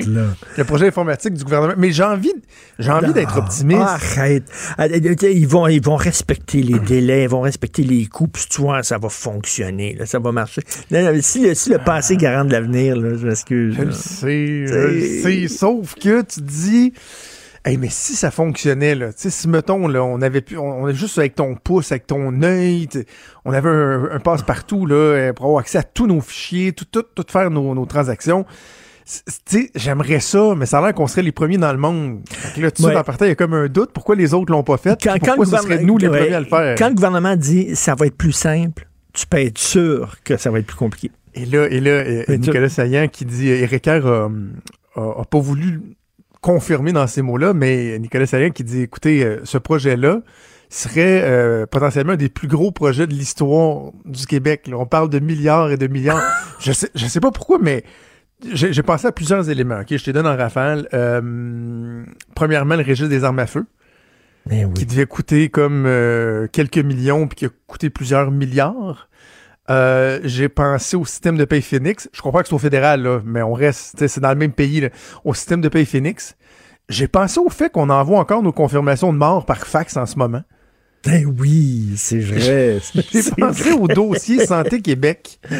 Euh, et, et je me rappelle de, de cette personne du milieu de la santé qui m'avait expliqué le processus pour enfin pouvoir euh, avoir accès au dossier Santé Québec, donc être capable d'accéder au dossier d'un- d'un d'un patient et de savoir qu'est-ce qui s'est fait prescrire où partout au Québec, parce qu'il n'y a pas si longtemps que ça, on n'avait pas encore accès à ça. là. C'est un dossier qui a coûté euh, des, des, des, des, des gonzillions de, de- de dollars en dépassement de coûts. Et là, tu rentrais, je l'avais déjà raconté, tu rentrais dans une pièce pour aller récupérer ta... Puis là, attends, Ben oui, c'est ben oui. vraiment ouais, ouais, dernière technologie, là, pour aller récupérer ta, ta clé USB. Parce que ça marche avec une bonne vieille clé USB. Et là, tu avais trois fonctionnaires dans la salle. Tu sais, t'allais au premier bureau, ils validaient ton identité. À ton deuxième bureau, euh, c'était- ils te faisaient signer des papiers puis ils te donnaient la clé. À un troisième bureau, là, ils t'expliquaient comment la clé USB, elle marche. Mais la clé USB, tu peux pas la mettre dans tous les ordinateurs. Euh, si dans ta clinique, parce qu'il y a des médecins qui travaillent à l'hôpital, mais aussi dans des cliniques à l'externe, si t'es en Mac, ça marche pas. Ça n'a pas été conçu pour euh, le, le Apple, tu sais. Et là, euh, c'est seulement certains euh, ordinateurs dans les hôpitaux qui pouvaient recevoir cette clé USB-là pour te brancher au dossier Santé Québec. Mais souvent, il fallait que tu te mettes à quatre pattes en dessous du bureau pour aller en arrière de la tour. Là, tu sais, là. Attends, ce sera pas long, on va essayer. Oups, ça, attends. Non, ça rentre pas. Attends. Ça, attends, là, je peux. Oh, oh, je. Non, je l'ai pas. Ah non, je viens de débrancher d'autres. Ah, l'écran. Donc, faut que tu fasses ça. Faut que tu ailles brancher ta clé USB. Là, tu sors de là tout poussiéreux, tout raqué. Là, tu as accès à ton dossier santé, à ton patient. Ah, mais je là, sais- tu retournes en arrière, défaire ta clé USB. C'est ça qu'on fait en ce moment. Là. Non, mais je sais qu'il faut pas être cynique, puis euh, faut donner la chance aux peu, hein. coureurs, puis tout ça, puis que le ministère, il l'a dit, qu'il veut faire le ménage dans le bordel informatique, mais on, le- C'est parce que euh, avant de courir, no- normalement, si j'étais pas trop cynique, je te dirais, avant de courir, est-ce qu'on peut apprendre à marcher? Oui. Avant de courir, on peut juste marcher à quatre pattes. Même pas marcher, juste, juste à quatre pattes. Oui, ramper. oui, oui. Pourquoi il faut que ça Juste soit. ramper, pourquoi faut que ça soit. là, pourquoi il faut être les meilleurs au monde? On peut-tu être pas pire? Rien, rien que correct, là. ça serait déjà pas mal, là. Rien que correct, là. Nous autres, on veut courir, mais on a de la misère à prendre notre suce et à la mettre dans notre bouche. Là. Ben, C'est comme, c'est si demain, face, moi, je t'annonçais que je faisais un Iron Man. Je te dirais, j'imagine que tu me parles d'écouter le film. Oui. on on Je suis capable de toutes les écouter un après l'autre. Quatre ça. Iron Man un après l'autre. C'est ça, mon Iron Man. Merci beaucoup, faut que Jonathan. déploguer ma clé Ouais. tu t'es penché, puis j'ai vu ta, ta craque. OK, merci. On t'écoute de avec Maude Boutet. Merci beaucoup à Maude. Merci Hugo Veilleux à la recherche. Merci Achille Moinet à la console. On se reparle Oh, demain j'ai 8 échappé heures. ma clé USB. Bonne journée.